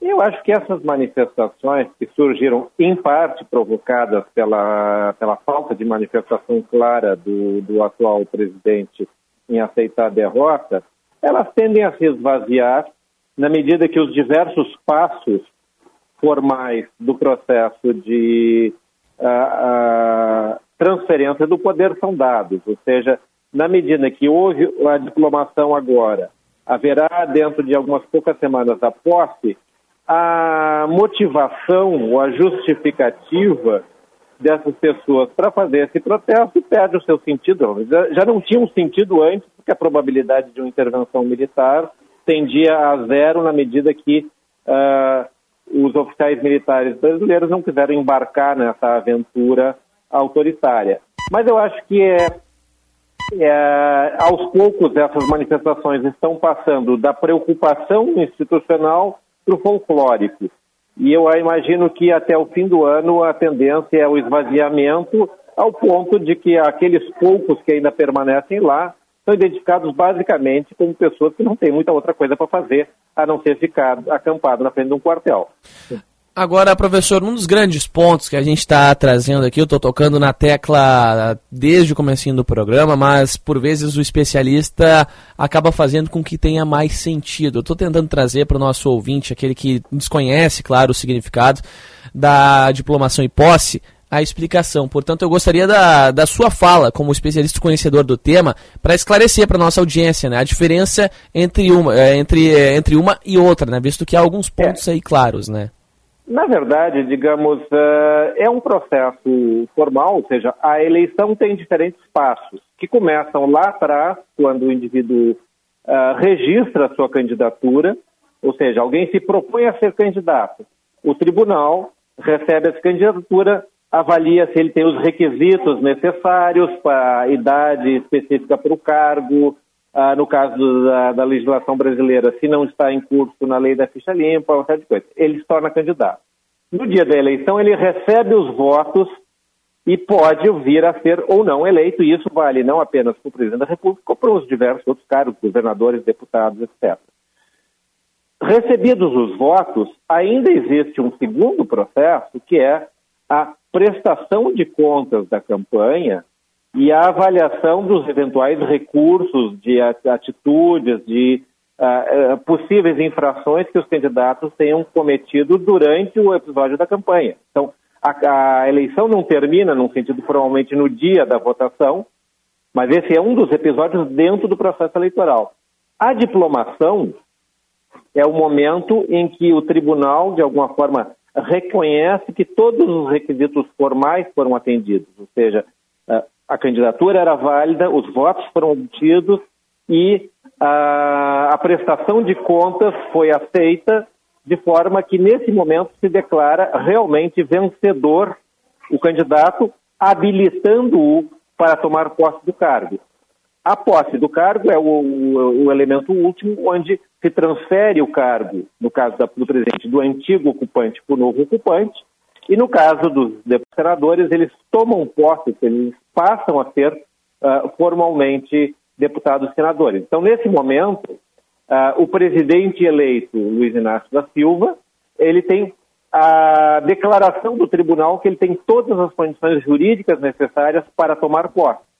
A posse, pela legislação brasileira, se dá num momento específico, que é o dia do 1 de janeiro, quando inicia o mandato. Então, ah, como eu disse anteriormente, ou seja, em condições normais, ou seja, numa situação de, de uma conjuntura menos estressada, esse seria um momento que passaria despercebido, porque é simplesmente uma espécie de chancela. É mais ou menos como o, o ouvinte que, que já assistiu, digamos, a alguma formatura de, de uma faculdade, uma coisa é quando o secretário uh, chancela, carimba uh, no final do semestre, dizendo que o aluno uh, foi aprovado em todas as disciplinas, passou em todos os requisitos necessários e pode se formar. Outra coisa é aquela cerimônia da colação de grau, que o indivíduo vai lá e recebe o diploma uh, e, e, faz, digamos, a parte cerimonial. Ah, esse ato de hoje é mais ou menos como o secretário carimbando os documentos dizendo está, está apto. A posse é, num certo sentido, a colação de grau, o momento em que ele passa a ser efetivamente presidente da República. E aí vem aquele grande ponto aqui agora, tem alguns dos nossos ouvintes mandando a, uma pergunta aqui agora para o senhor. É, eu obviamente sei dessa resposta, mas agora para deixar claro de fato, né? O que, que deixa de valer, o que, que muda a partir de agora? É, o presidente em exercício segue, obviamente, atuando, né, professor? Até Não, dia 31. O presidente em exercício continua presidente, ou seja, o mandato no nosso sistema republicano, ele começa no dia 1 de janeiro e termina no dia 31 de dezembro uh, do ano, de quatro anos depois, e, num certo sentido, se, se inicia o próximo mandato na assinatura do termo de posse. Nós tivemos, por exemplo, uma, uma situação excepcional lá em 1985, em que o presidente, na época o presidente eleito Tancredo Neves, não, não estava em condições de saúde para tomar posse. Quem é que tomou posse provisoriamente naquele momento? O presidente José Sarney. Ou seja, o ato de posse é um ato fundamental. Então, o presidente Bolsonaro ainda é presidente da República. Ele pode ter se recolhido ao palácio, ele pode não querer se manifestar, ele pode não estar querendo assinar documentos, mas ele é o presidente da República até 31 de dezembro. E se esperaria, pela nossa tradição, embora esse ato formal não seja obrigatório, se esperaria que ele transferisse a, a faixa presidencial ao novo presidente. Esse é um ato mais simbólico, ou seja, o ato formal é a assinatura do termo de posse, que se dá no Palácio, e depois a transferência da faixa é mais, muito, muito mais um elemento simbólico da pacificação da relação entre as pessoas, que pode vir a acontecer ou não, mas esse procedimento de passar a faixa não é necessário. Então, até 31 de dezembro, o Bolsonaro é presidente, a partir de 1 de janeiro, ele é um cidadão comum, como todos os demais brasileiros. Pois é, professor. Agora vem um dos questionamentos, já dando início a essa mudança rápida no assunto. É, converso aqui com o cientista político Rodrigo Gonzalez, no Bastidores do Poder. Professor, é, o senhor falou sobre a não obrigatoriedade da, dessa passagem da faixa. A gente, por, porém, entretanto, todavia, nós vimos ao longo dos últimos anos esse, esse processo, né, por assim dizer, de da passagem da faixa de um presidente para outro acontecer normalmente. É, e dentro desses fatos, obviamente, sabemos que Bolsonaro não fará é, a entrega da faixa. E Arthur Lira acabou se disponibilizando para fazê-la. O senhor acredita nessa viabilidade? É o, é, por assim dizer, é, na, na, minha visão, na minha visão é, por, uh, como entendedor do assunto, correto seria de fato o Bolsonaro. Creio que o senhor também é, entenda como este ponto, mas assim não ocorrendo, vejo sendo guiado pelo caminho mais correto como o presidente da Câmara representando. Seria mais ou menos nessa linha mesmo, professor? É, na verdade, o que, que, acontece? A passagem da faixa, até porque a, a, a, faixa presidencial, juridicamente, não tem valor nenhum. Ou seja, hum. ela é um elemento simbólico de colocar a faixa no, no peito. Da mesma forma que num, uh, num campeonato de futebol, quando o pessoal coloca a faixa ou pendura a medalha no peito, não é aquilo que fez eles ganharem o campeonato. De fato. Uh, mas faz parte da simbologia. Uh, a transferência da faixa presidencial, que aconteceu de forma uh, correta, por exemplo, no governo Sarney para o governo Collor, do governo Itamar para o governo Fernando Henrique, Fernando Henrique para o Lula, do Lula para Dilma, são situações que mostram a civilidade e o bom funcionamento da democracia, em que o derrotado e o vencedor eh, continuam sendo pessoas que podem ter relações pacíficas independente do processo eleitoral.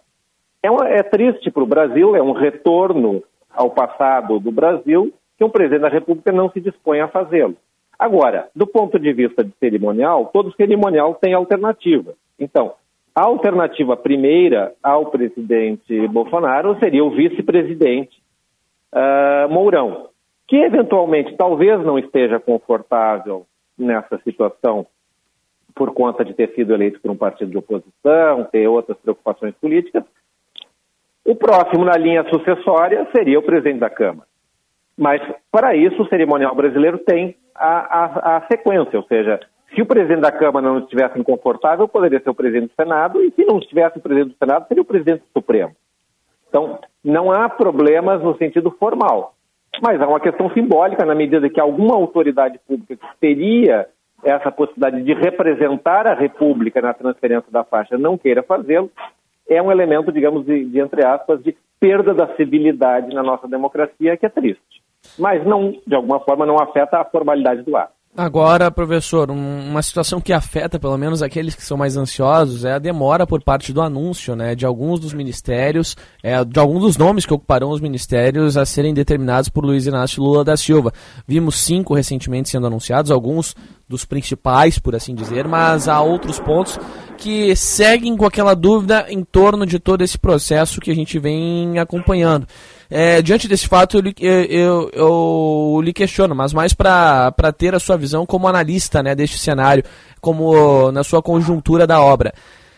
A demora, de certa maneira, especialmente em áreas como o agro e a educação, até certo ponto faz bem ou não?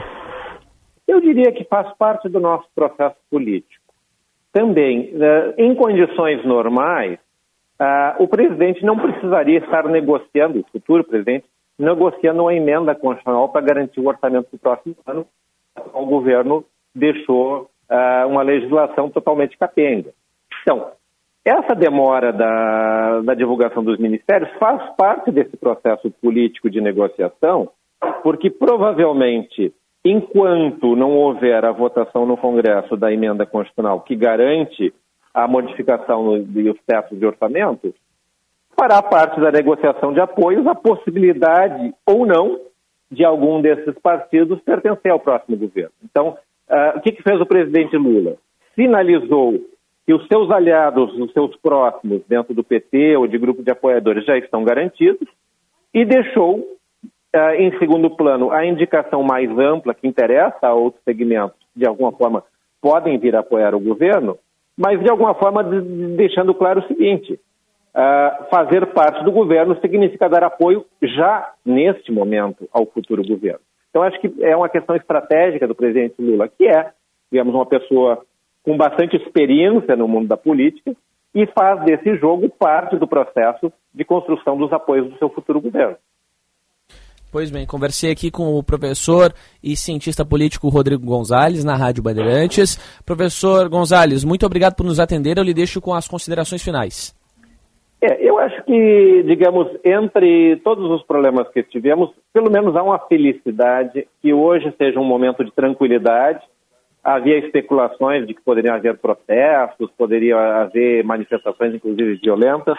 O fato de ter havido a diplomação e que tudo indica, já com a indicação de alguns dos próximos ministros, nós teremos uma transição relativamente pacífica com o presidente da Câmara, o presidente do Senado, o presidente do Supremo, o presidente do TSE garantindo as boas relações, apesar do comportamento do nosso atual presidente, isso faz com que esse seja um dia feliz, ou seja, seja um dia em que a democracia brasileira continuou triunfando e garantimos, pelo menos, digamos que aquelas ameaças veladas de alguns meses atrás de uma ruptura institucional uh, não acontecerão.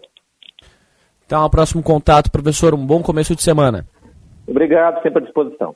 Pois bem, conversamos aqui na Rádio Bandeirantes, dentro do Bastidores do Poder, com o cientista político Rodrigo Gonzalez, também professor do programa de pós-graduação em Ciência Política da Universidade Federal do, do, Rio Grande do Sul e professor adjunto do Departamento de Ciência Política da URGS, né? além de ser mestre doutor em Ciências Políticas, trazendo aqui a sua análise, sua opinião sobre esse, esse tema né, relevante envolvendo hoje a diplomacia, explicando a vocês, ouvintes, também a diferença né, da diplomação para a posse como um todo. Os recados chegando por aqui por parte da nossa audiência. Boa tarde, Jean. Depois da diplomação que acontecerá hoje, eu, como bom patriota, acredito piamente que teremos ótimos capítulos nos próximos dias com a restituição da democracia ao povo brasileiro. Vamos esperar esse presente de Natal que será dado pelas únicas instituições de confiança e moral que têm prestígio no Brasil, proclamadas pelas ruas, pelo povo nas ruas. Né? Um abraço do Alex de Canoas por aqui mandando suas mensagens tá na nossa companhia por aqui na 94.9, né? Ouvinte que se manifesta.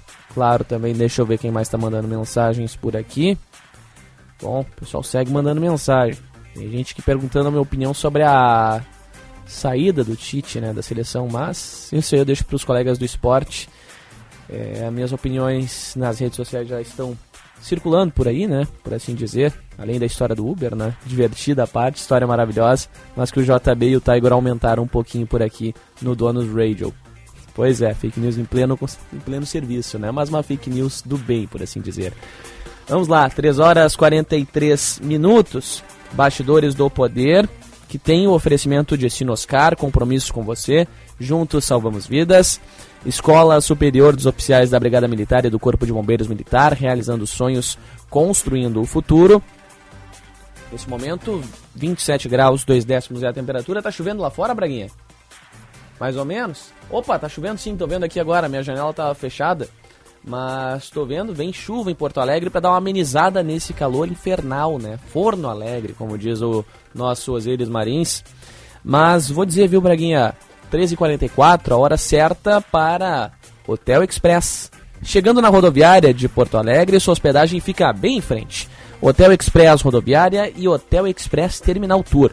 Convênios com agências, empresas e entidades. Conforto e economia é no Hotel Express Rodoviária e Hotel Express Terminal Tour.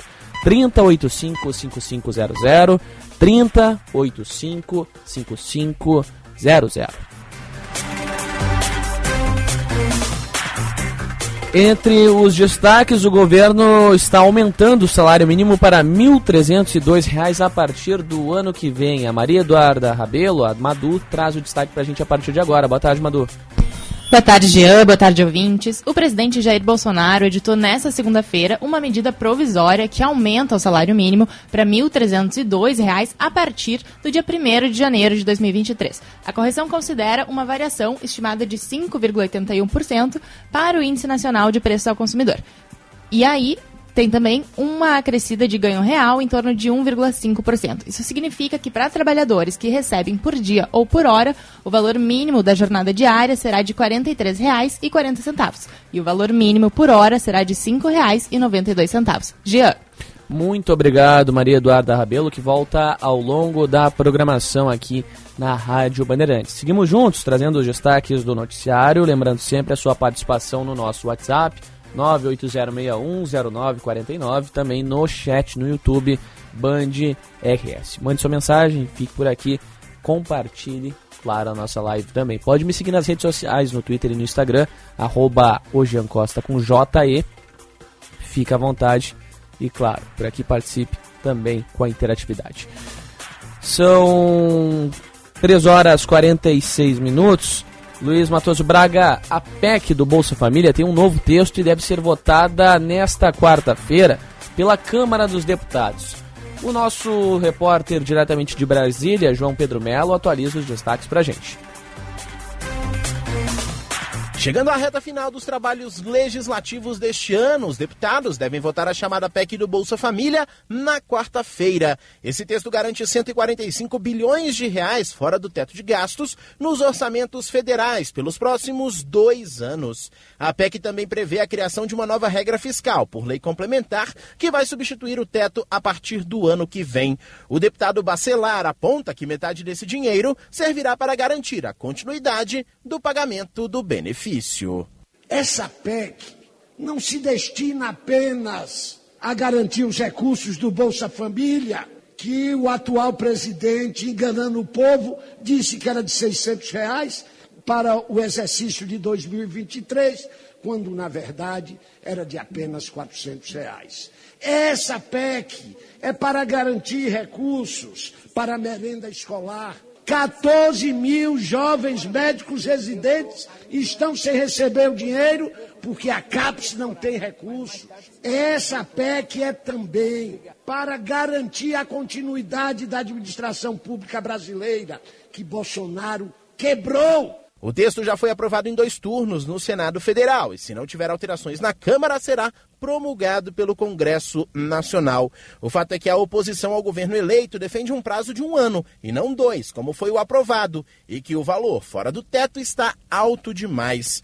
Pelo texto aprovado, o valor do Bolsa Família continua em 600 reais mensais, além de 150 reais por criança de até seis anos. O deputado Domingos Sávio é contra a aprovação da PEC e ataca o texto do governo eleito. Agora querem mandar uma PEC que nela mesmo tira o teto de gasto da Constituição, passa a ser lei complementar. Aí é o arrombo geral. E por que que isto não pode ser aprovado por nós? É em defesa do Brasil. Porque se nós quebrarmos a economia brasileira, quem primeiro sofrerão serão os mais pobres. Portanto, é falácia. A ideia do governo eleito é de que a proposta seja promulgada até o fim da semana, o que provoca uma verdadeira corrida contra o tempo. Se a situação andar como esperado, o Bolsa Família, no novo formato, poderá ser pago a partir de janeiro.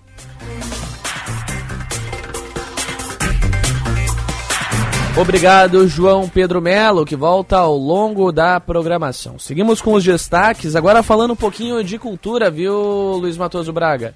Olha só que beleza, o Globo de Ouro anunciando, na verdade, os candidatos de 2023, os indicados, né? Inclusive um filmaço que eu assisti de um cantor que eu sou muito fã. É, Tô falando do Elvis, o Austin Butler, que acho que será indicado ao Oscar também como melhor ator. O filme também deve estar entre os melhores do ano. A gente vai acompanhar aí os destaques a partir de agora com a Maria Eduarda Rabelo também, contando um pouquinho sobre isso, né? Traz aí pra gente, Madu, destaque. A Associação de Imprensa Estrangeira de Hollywood anunciou na manhã dessa segunda os indicados ao Globo de Ouro de 2023. A premiação reconhece os melhores do cinema e da TV e considera as obras lançadas sempre no ano anterior, no caso, em 2022.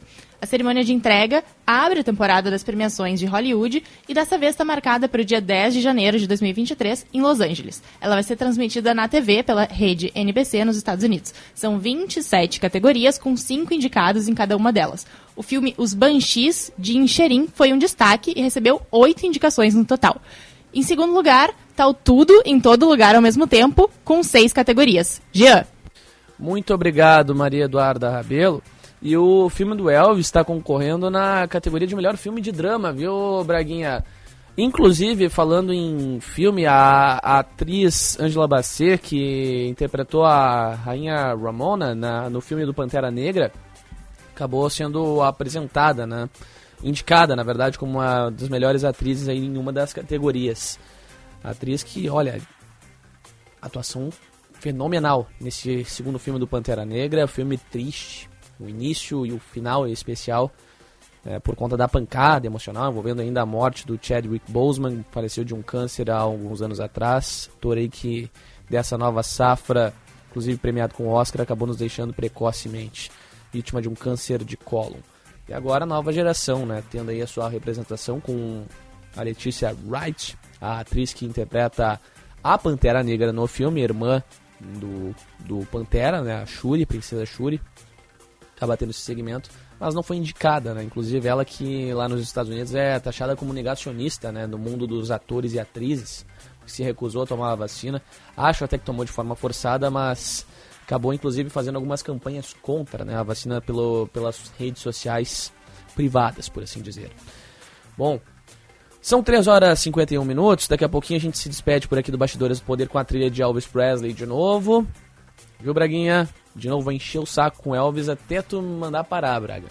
Mas, vamos juntos por aqui. Vamos lá, 3 horas e 51 minutos. Bastidores do Poder, que segue com os destaques do noticiário do Rio Grande do Sul, do Brasil e do mundo. Isso porque a inflação está elevando o preço dos principais itens da ceia de Natal. O João Boeri, nosso colega da Band do Rio de Janeiro, traz o destaque a partir de agora aqui no Bastidores do Poder. A menos de duas semanas para a tradicional ceia de Natal na noite do dia 24 de dezembro, a inflação do país é influenciada também pelo setor de alimentação e bebida e os itens normalmente utilizados na data especial registram um aumento de preço. De acordo com a variação acumulada nos últimos 12 meses do Nacional de Preços ao Consumidor Amplo, uma das principais receitas do Natal deve ser diretamente impactada pela alta dos preços. Além da canela, a tradicional rabanada também conta com pão, leite, óleo de soja, leite condensado, ovo e açúcar. Entre os ingredientes, somente o último teve queda no preço acumulado. O leite condensado, por exemplo, registrou alta de 39,7% nos últimos 12 meses. O frango inteiro, um dos principais pratos da noite do Natal, teve alta aproximada de 6%. A publicitária Rosângela Castilho decidiu antecipar as compras das carnes para buscar um preço melhor. Entre chester, um tender, costela e um lombinho, eu gastei algo em torno de 220 reais. O reciclador José Antônio é morador da comunidade do Vidigal, na zona sul do Rio. Ele afirma que fica na dúvida sobre o que deve ser priorizado já que também tem os presentes dos filhos. Eu não sei nem como que vai ser esse ano, porque as coisas aumentaram muito. Fica difícil da gente comprar as coisas. A gente que tem filho, tem coisa, tem que comprar roupa para filho. Os valores de alguns dos principais ingredientes utilizados para dar ainda mais sabor à noite especial dispararam. A cebola teve variação acumulada de mais de 160%. Já o limão separado principalmente para as carnes de porco, registrou aumento aproximado de 90% nos últimos 12 meses. Valeu, Boeri, que volta ao longo da programação aqui na Rádio Bandeirantes, na íntegra, no tempo real, a notícia na velocidade em que ela acontece, por aqui no Bastidores do Poder, a gente segue, né, levando a informação e a notícia até você. São 13h54, caiu bastante a temperatura em Porto Alegre, né, nesse momento que se intensifica a chuva, aqui na capital gaúcha. E claro, também já vem alerta por parte da Defesa Civil, né? Inclusive alerta de chuva forte acompanhada de descargas elétricas, ventos de até 90 km por hora, além de uma eventual queda de granizo nas próximas 6 horas. Portanto, alerta em vigor para essas próximas 6 horinhas. Qualquer emergência, ligar no 190 ou então no 193 os números para ter o suporte tanto da Defesa Civil quanto das demais autoridades. São 13h55, Bastidores do Poder, que segue por aqui com você. Lembrando também a participação do ouvinte no 980610949 no código 51 também, claro, mande sua mensagem para cá, mande sua mensagem lá no nosso canal no YouTube, Band RS, fique à vontade, participe, interage com a gente ao longo destes instantes finais por aqui, Bastidores do Poder, está no seu minuto final, Braga? Seria isso? Não? Ah, tem mais um pouquinho ainda, dá para falar por aqui. Mas vamos juntos. Por aqui, trazendo os destaques da programação na Rádio Bandeirantes. Os comentários chegando na nossa live, chegando também aqui no nosso Band Zap. Deixa eu ver quem mais manda por aqui. O Gilberto manda mensagem dizendo que foi forte o discurso do ministro Alexandre de Moraes e que a emoção de Lula não o contagiou. Crítica a um, elogio a outro. Mas, claro, também tem isso de todo o lado, né? Vale destacar todos esses fatores. Hoje também três réus vão à júri pela morte do ex-vice-prefeito de Porto Alegre, Eliseu Santos. Estão indo à júri, né? Inclusive depoimentos foram tomados na parte da manhã. E dada a circunstância, dada a situação, pela quantidade de, de depoimentos que até então tivemos, se dia de júri deve se estender até o comecinho da madrugada. São 13h56.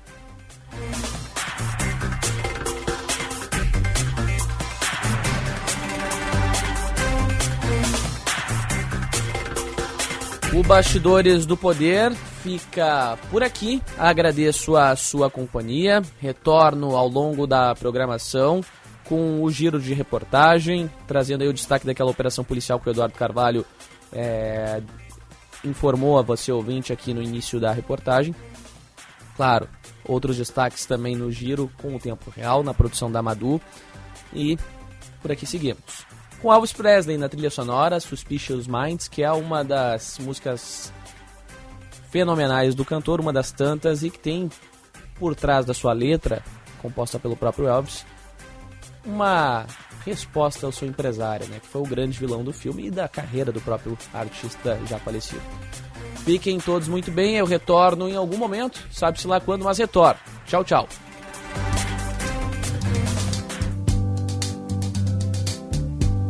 We're caught in a trap. I can't walk out because I love you too much, baby.